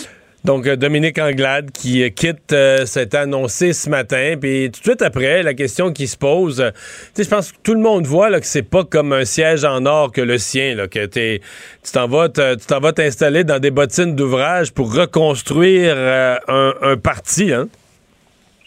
Oui, parce que c'est toujours difficile euh, de succéder, euh, de prendre la tête d'un parti qui est dans l'opposition. Mais là, le problème est double, si pas triple, pour le Parti libéral du Québec. De un, c'est un parti qui est pas en bonne santé financière. C'est un parti qui a une mauvaise organisation. On l'a vu avec tous les ratés de la dernière Ouais. campagne électorale. Mais, mais, mais dans la mauvaise organisation, il y a une partie un parti qui cherche. Ouais, mais j'allais dire, dans la mauvaise organisation, il y a une partie qui est. Il n'y a plus de monde. Donc, tu es mal organisé, visiblement, mais t'as plus de monde non plus. À un moment donné, je pense, moi, j'ai entendu des organisateurs dire ben, mais on appelle des, listes de noms, puis les gens, ils sont plus libéraux, ils veulent plus, ils sont plus là. Ben d'un, il n'y a, plus de monde, on l'a vu par les résultats euh, dans le Québec francophone euh, profond, là, où on, a euh, est chanceux si on a eu 5 mais c'est plus c'est plus problématique que ça. Euh, la réalité, c'est que les organisations de campagne électorale maintenant, euh, c'est vraiment devenu une science. Ça repose sur des données, ça repose sur des bases de données, ça repose sur de la collecte de données. Euh, le financement repose sur euh, des réseaux, les médias sociaux, etc. Et le Parti libéral est déficient à tous les chapitres de ça. Donc, l'architecture, c'est même pas qu'il n'y a pas de monde, c'est les murs de la maison, ils sont, ils, ils sont, ils sont déficients. Euh, le plafond coule, euh, les fenêtres laissent passer l'air. euh, alors, c'est immensément difficile. Ça, c'est sans compter que c'est un parti qui se cherche pour une raison très claire. L'ADN de ce parti-là était et a toujours été d'être le parti fédéraliste du Québec. Dans, dans des itérations différentes, il y avait un fédéralisme très euh, nationaliste euh, sous Robert Bourassa, il y avait un fédéralisme plus canadien euh, sous Jean Charest, mais la réalité, c'est que la CAQ a enlevé toute l'air de la pièce en ce qui s'agit d'un fédéralisme, nationalisme, entre guillemets. Fait que, que reste-t-il au PLQ? Ce sont ses derniers remparts. Et s'il veut reconnecter avec le Québec francophone, ça veut dire de redéfinir une vision nationaliste, un parti canadien, là, mais en tenant compte de la présence de la CAQ. Puis ça, Mme Anglade, elle n'a pas été capable de faire ça. Et donc, moi, je suis de ceux qui, de toute façon, on le voit dans les, le, le sondage que notre collègue Jean-Marc Léger a rendu public. Là, il n'y a pas de leader naturel, il n'y a pas de sauveur qui se présente à l'horizon, mais c'est un parti qui peut pas faire l'économie d'une grosse course à la direction, puis pas une course où il y a une vedette puis deux faire valoir. Ça prend du, des plusieurs pointures sérieuses. Est-ce que Denis Coderre, est-ce que ouais, tu me parles du sondage là, le seul qui s'en démarque un peu, le seul qui sort là, comme il y a un peu de tirando, c'est Denis Coderre. Est-ce que tu le vois là? Est-ce que tu penses qu'il pourrait être intéressé? Il y a certainement lui, c'en est un là, qui est un peu plus organisateur, aller vers le monde, etc. Est-ce que est-ce qu'il pourrait avoir ce qu'il faut? Peut-être, mais on ne le sait pas. C'est quoi ta vision du Parti libéral? Qu'est-ce qu'il pense qu'il peut y apporter? Comment il pense le reconstruire? Quelle place il voit? Comment il définit qu'on peut tailler une place euh, au Parti libéral hors de la CAQ? À part, puis la réalité, c'est que M. Coderre, malgré toutes ses qualités, puis je pense qu'il est un politicien de terrain très habile, qui aurait probablement plus de succès euh, à aller serrer les mains et faire des assemblées de cuisine dans le bas du fleuve, son, son bilan, c'est deux défaites. Oui, mais je me demande s'il n'est pas devenu un politicien plus euh, pan-québécois que Montréalais. parce que, tu sais, Montréal, c'est devenu une ville euh, très, très à gauche, puis tout ça. Euh, tu sais. C'est ça l'affaire, là. Tu sais, Montréal, c'est devenu un gros Québec, c'est devenu un gros bain pour Québec solidaire, là. peut-être que c'était plus ça, là, pour Denis Coderre. Peut-être qu'il est plus capable de se faire élire à Montréal, mais qu'il tirerait, tu sais, qu'il attirait plus de sympathie à Berthier puis à Rimouski, là. Peut-être. Je sais pas. Fort probablement. Mais fort, fort probablement. C'est intéressant, mais tu sais, je regarde la liste, il n'y a, pas de. Il a pas de personnes naturelles. Puis, objectivement, les gens qui ont des. Il y a le nom de Sophie Brochu qui circule, là. Elle a-tu vraiment envie d'aller se taper huit ans de sa vie à reconstruire le Parti libéral? Mais c'est aussi vrai pour François-Philippe Champagne. Ben oui. Puis les autres, non, je veux dire, Joël Lightband, il n'y a aucune racine, aucune, aucune, aucune au Parti libéral. Euh, c'est vraiment un bon député de terrain, mais à Québec, qu'est-ce qu'il y a vraiment une maîtrise, la sensibilité de l'électorat, à l'ex dans les régions du Québec, c'est pas, euh, c'est pas, c'est pas évident. Je vais t'avouer là, euh, comme, ben, comme, comme dilemme. En tout cas, être interpellé par un sondage. D'après moi. Mais toi, tu veux pas y aller? Moi, j'ai pas le temps. J'ai pas le temps. Euh, non, mais d'après moi, c'est à l'heure qui est Denis Coderre le su pour le sondage. Euh, oui, je suis sûr qu'il l'a su, puis je pense qu'il est quand même 9% c'est pas beaucoup dans l'électorat. Hein? Non, non, non. Mais c'est plus que tous les autres qui sont. C'est le double de tous les autres qui sont avec lui dans le sondage. C'est le double de tous les autres. Il y a un nom qui n'est pas dans le sondage, qui n'a pas été testé, c'est celui d'Alain Reyes. Moi, je trouve ça pas. l'ancien l'ancien lieutenant euh, des chefs conservateurs. Ouais, mais moi, je trouve que ça n'a pas rapport, sincèrement. Non, je sais, mais je te dis que son nom circule. Mais le problème qu'il y a, c'est qu'il n'a pas été capable de livrer le Québec à Jean Charest. Donc, ça devient difficile de montrer que tu es le gars qui est capable de rebâtir le Parti libéral. L'autre problème, c'est qu'il n'est pas libéral. En tout cas, c'est un détail. OK. c'est un, ben c'est un, détail. Euh, Justin Trudeau qui ne va pas à la COP 27 en Égypte. Euh, pourtant, euh, M. Macron, M. Biden, Olaf Scholz, l'Allemand, même, même la, Mme Mélanie, la première ministre de, de droite de l'Italie, sera là. Qu'est-ce qui est arrivé, M. Trudeau? J'ai euh, deux mots pour toi. Pierre Poilièvre. C'est ça qui est arrivé à M. Trudeau. M. Trudeau, il vient déposer une mise à jour économique. Il sent que sur le front euh, économique, il y a un adversaire qui essaie sérieusement de lui tirer le tapis d'en dessous des pieds. Euh, c'est pas avec l'environnement qui va renchausser son parti, c'est en ayant l'air d'être sur le terrain à être aux commandes de l'économie canadienne et donc c'est beaucoup plus payant politiquement euh, de rester au Canada puis de faire des annonces comme celle qu'il a faite ce matin pour euh, la première pelletée de terre de l'usine de Moderna qui va être construite à Laval. Mais si on n'a plus de planète, il n'y aura plus de pelletée de terre. Il y aura plus de pelletée de terre à faire si on n'a plus de planète? Oui, mais le Canada est déjà un leader dans les changements climatiques, ne l'oublie jamais. Mais ça, ça illustre, ceci étant dit, tout ça, à quel point moi, mon, mon inquiétude pour la cause des changements climatiques là, en ce moment, c'est qu'on se retrouve en 2022 à la même place où on était en 2008 où euh, il y a énormément de travail qui a été fait pour sensibiliser la population. Les gens commencent à accepter l'idée de faire des choix, de changer leurs habitudes de vie. Mais on entre dans un moment où, soudainement, il y a une récession qui prend au bout du nez. Aller faire l'épicerie, c'est rendu un casse-tête et un cauchemar pour euh, une immense proportion de la population. Et soudainement, ben, les enjeux, euh, le pain, le beurre deviennent plus importants et risquent de reléguer l'enjeu des changements climatiques euh, à l'arrière-scène. Puis je pense que c'est ce qui illustre d'ailleurs le choix de M. Trudeau de ne pas aller à la COP. Merci, Emmanuel. Cette semaine. Au revoir. À demain. Bye bye.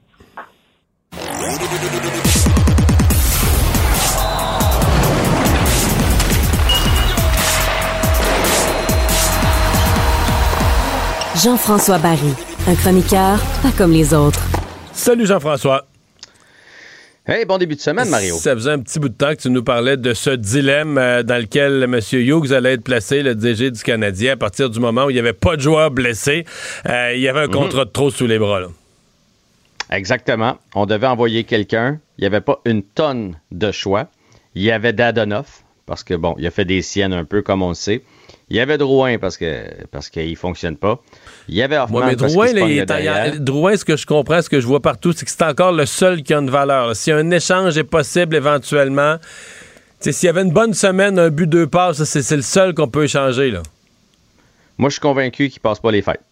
Je suis convaincu qu'il est en vitrine. On, on continue de l'utiliser. Il est utilisé sur la première unité d'avantage numérique. S'il pouvait faire euh, 4-5 passes là, comme il a fait euh, sur le but, souviens-toi du but en, en fin de troisième période, là, sur le, le but à Caulfield, là, qui nous avait Ouais, emporté en prolongation au troisième match de l'année. Genre là, une coupe de passes comme ça pour qu'une équipe se dise Hey, mettons, on t'aime pas bien, là, je dis n'importe quoi. Hey, nous autres, on a Pointe, on a Kucherov, on a Stemkos. Lui, il viendrait juste, bon, il irait pas là, vous allez me dire, ils l'ont échangé, mais il viendrait juste, euh, première équipe qui m'est venue, se greffer aux autres. Puis il Mais pourrait ça prendrait une équipe qui est grosse, demi- qui a déjà du jeu physique, qui a déjà des gros bonhommes, Exact. ça, puis qui a besoin d'un peu de, de talent offensif, créatif, de passes savantes, tout ça.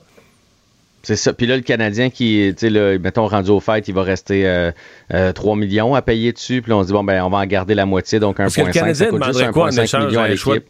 Deux, troisième ronde? Je pense que je pense que le Canadien, en échange, il prendrait rien. Juste de passer le Il contrat. prendrait juste, prenez-le. Prenez-le. Ça va libérer de l'espace sur la masse. De toute façon, Jonathan, je suis pas sûr que c'est un bon fit à Montréal avec la pression et tout et tout. Euh, je, je pense pour vrai, là, je pense pas qu'on va s'obstiner s'ils disent ah, ça va être un choix de 4. Je pense pas qu'on va dire non, non, non, un choix de 3, sinon on vous l'envoie pas. Je, pense qu'on serait va prêt à l'échanger pour euh, pas trop cher. Puis c'est rien contre Jonathan Drouin. Puis au contraire, je pense même que ce serait bénéfique pour lui. Ceci dit, le choix, pour revenir euh, au sujet de départ, donc le ça. choix du Le choix le balotage. plus simple, c'était quoi? C'était Rem Petlick. Ça, Ça, c'était le choix le plus simple. il, s'est aidé avec ses deux punitions jeudi passé? Tu sais, déjà une performance nulle depuis le début de l'année, il fait rien, mais deux Ouais. punitions dans le même match, là, qui contribuent à la défaite, je sais pas. Non, non, c'est sûr qu'il s'est pas aidé, mais c'est surtout, je pense, tout son début de saison. Il a été tellement bon au camp. Souviens-toi, euh, avec, euh, avec Evans puis Armia, un bout de temps, on disait, hey, wow, on a un quatrième trio solide de temps en temps. Je sais pas, mais on pourrait dire la même chose de Jake Evans. Evans, C'est que- c'est nul, nul, nul. là. Éteint, que complètement. Un ailier qui a un joueur de centre qui est nul, nul, nul, comme euh, Evans l'est présentement, il paraîtra jamais bien. Mais, qu'est-ce qui les a éteints, ces deux-là, mettons? L'année passée, on les aimait, là. Rapide, Hey, Rem- euh, des- des- Rem Petlick, un bout de temps l'année passée, c'était un des meilleurs joueurs du Canadien. là. Mais c'est sûr qu'on avait moins de profondeur. Fait que là, cette année, il se retrouve pas dans un rôle offensif, il se retrouve sur une quatrième ligne. L'année passée, il jouait dans les deux premiers trios, souviens-toi, des fois sur le troisième trio, et en, en avantage numérique. Ça reste que c'est pas un gros bonhomme, c'est un gars qui, qui travaille fort et qui a quand même des habiletés. Fait que c'est sûr que dans une chaise comme celle-là, il était plus euh, en bonne position pour performer. Là, sur un quatrième trio, plus d'avantage numérique, c'est pas mal plus difficile pour Rem Pitlick. Puis là, ben, la confiance n'est pas là, etc. Bref, il est sacrifié, mais moi, je pense qu'il va être ramassé. Ah oui? On l'a placé au balotage aujourd'hui à 14 h. Je pense qu'il y a une équipe qui va le réclamer. Je pense pas qu'il va s'en aller à Laval. OK. Bon. Euh, je, pense, Matt- je pense pas ça? Parce que, J'ai écoute, aucune idée, à ça. 1 million 100 000, Ah, c'est un bon gamble. c'est quand même c'est quand même pas cher pour un. C'est un gars qui est étiqueté Ligue nationale, là, qui est capable de remplir n'importe quel rôle dans, dans, Il peut dans faire une du équipe. Désavantage numérique, il peut faire plein de choses. Ouais, Martin Saint-Louis l'a vanté aujourd'hui. Il a dit arrête pas de s'améliorer. Il a dit, tu sais, moi, c'est à partir de 25 ans que ma carrière a décollé dans la Ligue nationale de hockey. Avant ça, j'étais sur une quatrième ligne, fait qu'il faut pas qu'il faut pas qu'il lâche. Euh, il, il y a juste une autre année de contrat l'an prochain. Fait qu'une équipe, là, j'ai pas regardé, mais des équipes qui ont des joueurs blessés ou des équipes comme l'Arizona qui ont de la misère à avoir vraiment quatre trios euh, NHL dans leur équipe pourraient être tentés, je pense, pour un Rem Pitlick à 1 million. Je trouve que c'est un c'est pas un gros risque. Fait que, mon avis. Le défenseur que le Canadien est allé chercher pour compléter sa brigade, Matheson de- des Pingouins, qui a jamais joué finalement dans- depuis que la saison a commencé à cause Mhm. d'une blessure. Est-ce qu'il pourrait revenir plus vite? Ben là, c'est ce qu'on dit. Il a recommencé à patiner déjà. Lui, c'était, ça disait mois de décembre. On savait pas trop quand au mois de décembre, mais on disait un retour au mois de décembre. Là, faut pas s'emballer non plus. C'est pas parce qu'on patine qu'on est prêt à jouer un match de hockey, recevoir des, des contacts, euh, faire des lancers, etc. C'est une blessure abdominale. Fait qu'on sait qu'en plus qu'une blessure abdominale, ben les, les abdos, euh, les abdomens, traite, là, ça, ben, ça bouge dans à peu près n'importe quel. Tu sais, tu fais un lancer, ça bouge. Tu- une mise en échec, ça bouge. C'est- fort utile. Fait que, mais bref, il pourrait être en avance. Donc, mettons qu'on l'a à la troisième de novembre ou à la fin novembre, ben, c'est déjà, ce serait déjà beaucoup mieux. Puis le jour où lui va être là, on va commencer à avoir une équipe, une brigade défensive quand même pas piquée des verres. Mauvais moment pour le DG des Bruins de Boston, Cam Neely, qui a fini par s'excuser. Ouais, sur l'affaire Mitchell Miller, puis là, je veux pas revenir là-dessus. J'en ai parlé en long et en large euh, ce matin avec euh, Philippe Vincent. Euh, Puis là, vous connaissez l'histoire. Le Mitchell Miller avait été repêché par l'Arizona. Finalement, on l'a laissé de côté parce qu'il y a des histoires qui sont sorties sur lui en, lorsqu'il avait 14 ans, été accusé parce que des gestes de racisme sur un jeune. Bref, les, les l'ont engagé. Et finalement, ça s'est retourné contre eux. là. Ni les joueurs, ni la Ligue nationale ne voulaient de lui dans la Ligue nationale de hockey. Mais j'ai trouvé aujourd'hui que Cam Neely avait bien fait ça. Il s'est excusé sincèrement. Il a dit que c'était la pire bévue qu'il avait fait depuis qu'il était avec les Bruins de Boston. Euh, il a dit qu'il voulait pas tarner- ternir pardon, le nom de l'équipe, le gilet, tout ça. J'ai trouvé que ses excuses étaient bien senties et étaient bien faites. Voilà qui est dit. Hey, merci Jean-François. À demain. À demain.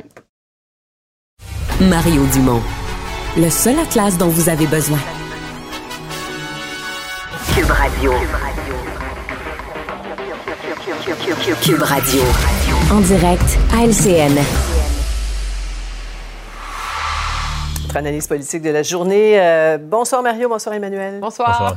Alors, la nouvelle politique de la journée, bien sûr, la démission de la chef libérale. On a beaucoup souligné la, la grâce de Dominique Anglade. Euh, cela dit, après euh, tout le, grenouillage des derniers jours, les, louanges affluent. Emmanuel, on n'a qu'à voir ce gazouillis du, député de, Pontiac qui n'a que de bons mots pour euh, sa chef déchue.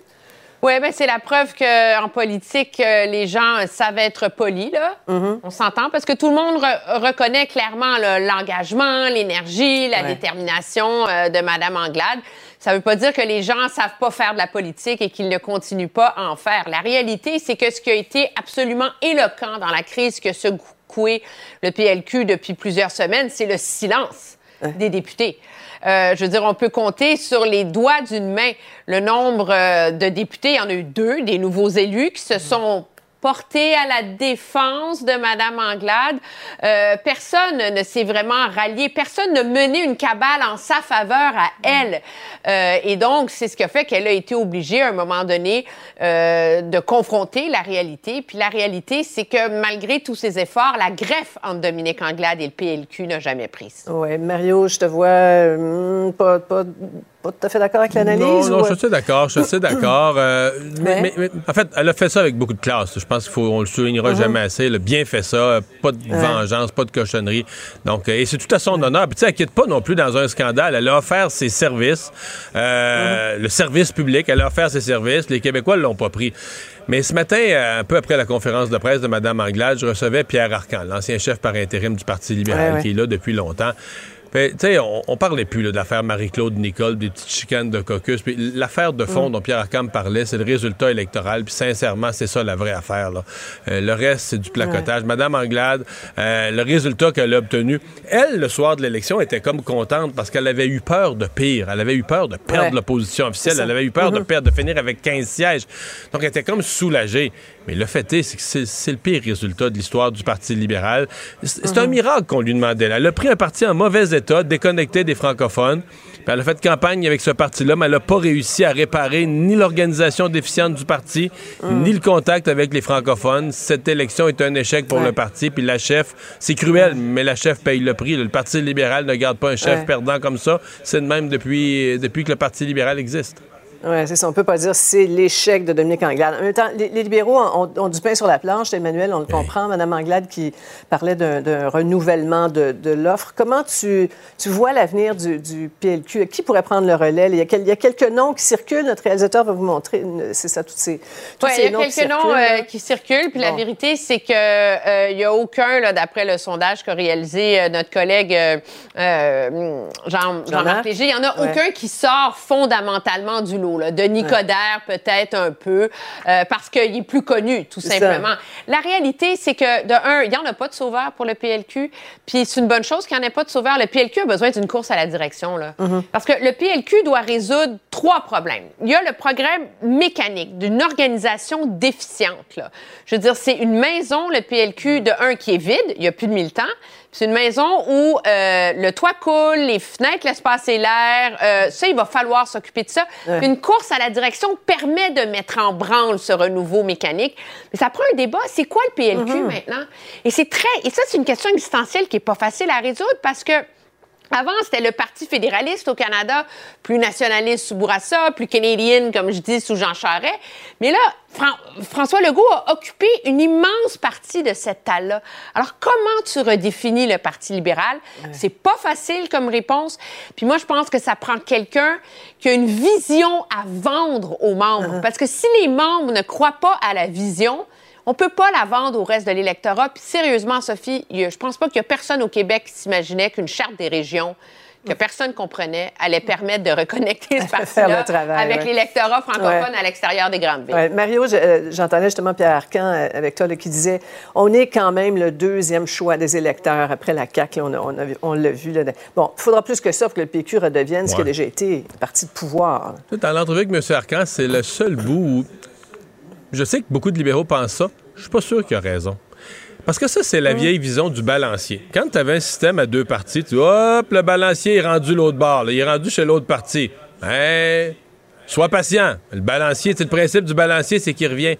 Ce n'est plus vrai, Sophie, d'une certaine façon. Ouais. Tu sais, mettons, la dernière élection, là, dans des régions comme la, la Saguenay-Lac-Saint-Jean, le Bas-Saint-Laurent, la région de Québec, il n'y a personne qui a voté libéral, là, 2, 3, 4 C'est ça. Mais les gens, là, il n'y a personne qui se plaint qu'il manquait de choix. Il y avait quatre autres partis, dans, dans toutes les directions, la gauche, la droite, nationaliste, il y avait tout. Donc, euh, il n'y a pas une pénurie de partis politiques. là. Les gens n'étaient pas affamés. On n'a plus de parti. Il y avait juste le Parti. Ouais. libéral, il n'est plus là. Il est pour les Anglos. Il s'occupe une- Les francophones, ils s'occupent plus de nous autres. Le Parti libéral, il est... Mais donc, le Parti libéral a le devoir de recréer un, un- un appétit pour ce qu'il a à offrir, à redevenir une option politique. Puis ça, donc ça va prendre un parti, je suis tout à fait d'accord avec Emmanuel, un parti qui va repositionner une offre libérale et qui va avoir un chef qui va avoir un sérieux bâton du pèlerin pour repartir, vendre son offre, là, puis la vendre aux gens partout au Québec.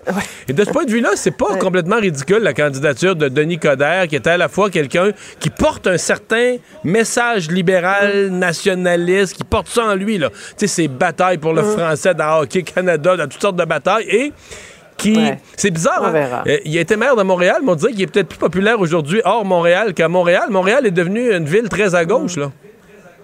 Mhm. Bien, on verra. Parlons maintenant de cette réunion cruciale en santé pour les provinces. Tout le monde qui est réuni avec euh, le, le fédéral à Vancouver. Euh, bon, deux années de pandémie qui, qui sont passées, les attentes qui sont euh, énormes. Emmanuel, les demandes qui sont les mêmes et les réponses aussi presque là, qui sont les mêmes du fédéral. Oui, essentiellement, mais je pense que la réalité, c'est que c'est Ottawa qui a le gros bout du bâton. Ouais. Quoi qu'en disent les provinces, pour une raison très simple, c'est qu'il y a une chose que les Canadiens, d'un océan à l'autre, peu importe leur affiliation politique, ont compris sur le système de santé, là, c'est que remettre de l'argent dans le système de santé sans réforme en profondeur, ça suffit plus. Puis à un moment donné, Ottawa demande pas de, de décider qui on va embaucher, euh, puis c'est quoi les normes dans l'hôpital puis dans la salle d'opération. Ils veulent une forme de garantie que l'argent pour les soins à domicile vont dans les soins à domicile, Mhm. etc. Puis quoi qu'en dise le Québec, en bout de ligne, si Ottawa réussit à convaincre les autres provinces, Québec va signer. Ils l'ont déjà fait dans le passé. Ouais, en terminant, il nous reste 30 secondes, Mario. Je vais t'entendre sur euh, un an depuis les, les- les élections euh, municipales. On a vu notamment un nombre record de femmes accéder au pouvoir. Euh, euh, une différence notable? C'est, c'est- quel est ton, ton bilan de façon générale de cette année-là? Une, une différence, une différence de ton, une différence Ouais. de style. Euh, mais là, on a un gros test cet automne parce que là, avec l'inflation, la hausse, les transactions immobilières, les maisons se sont vendues très cher. Il va y avoir une tentation énorme pour des hausses de taxes marquées. Est-ce qu'on, est-ce que la nouvelle génération va avoir plus d'imagination? Tu sais, euh, le public, oui, veut du nouveau, du renouveau, des changements, un changement de ton. Mais euh, si le public se fait ramasser sur son compte de taxes, peut-être que ces jeunes élus euh, vont découvrir que le public est pas toujours patient, là, puis il reste pas de bonne humeur Ouais. tout le temps. Donc, ça, pour moi, je trouve qu'il y a un gros, gros, gros test sur l'originalité, les nouvelles façons de faire. là. Comment on va s'en sortir? Parce que présentement, là, toute la tentation va être pour des, hautes- des, des hausses de taxes significatives. Ouais. Ouais, un réflexe. Merci à vous deux. Au revoir. Au revoir. À demain, Mario. Ben voilà, ça complète notre émission. Merci beaucoup d'avoir euh, été là. C'est Antoine Robitaille qui s'en vient, qui va prendre le relais dans quelques instants. Moi, je vous retrouve demain 15h30. Cube Radio.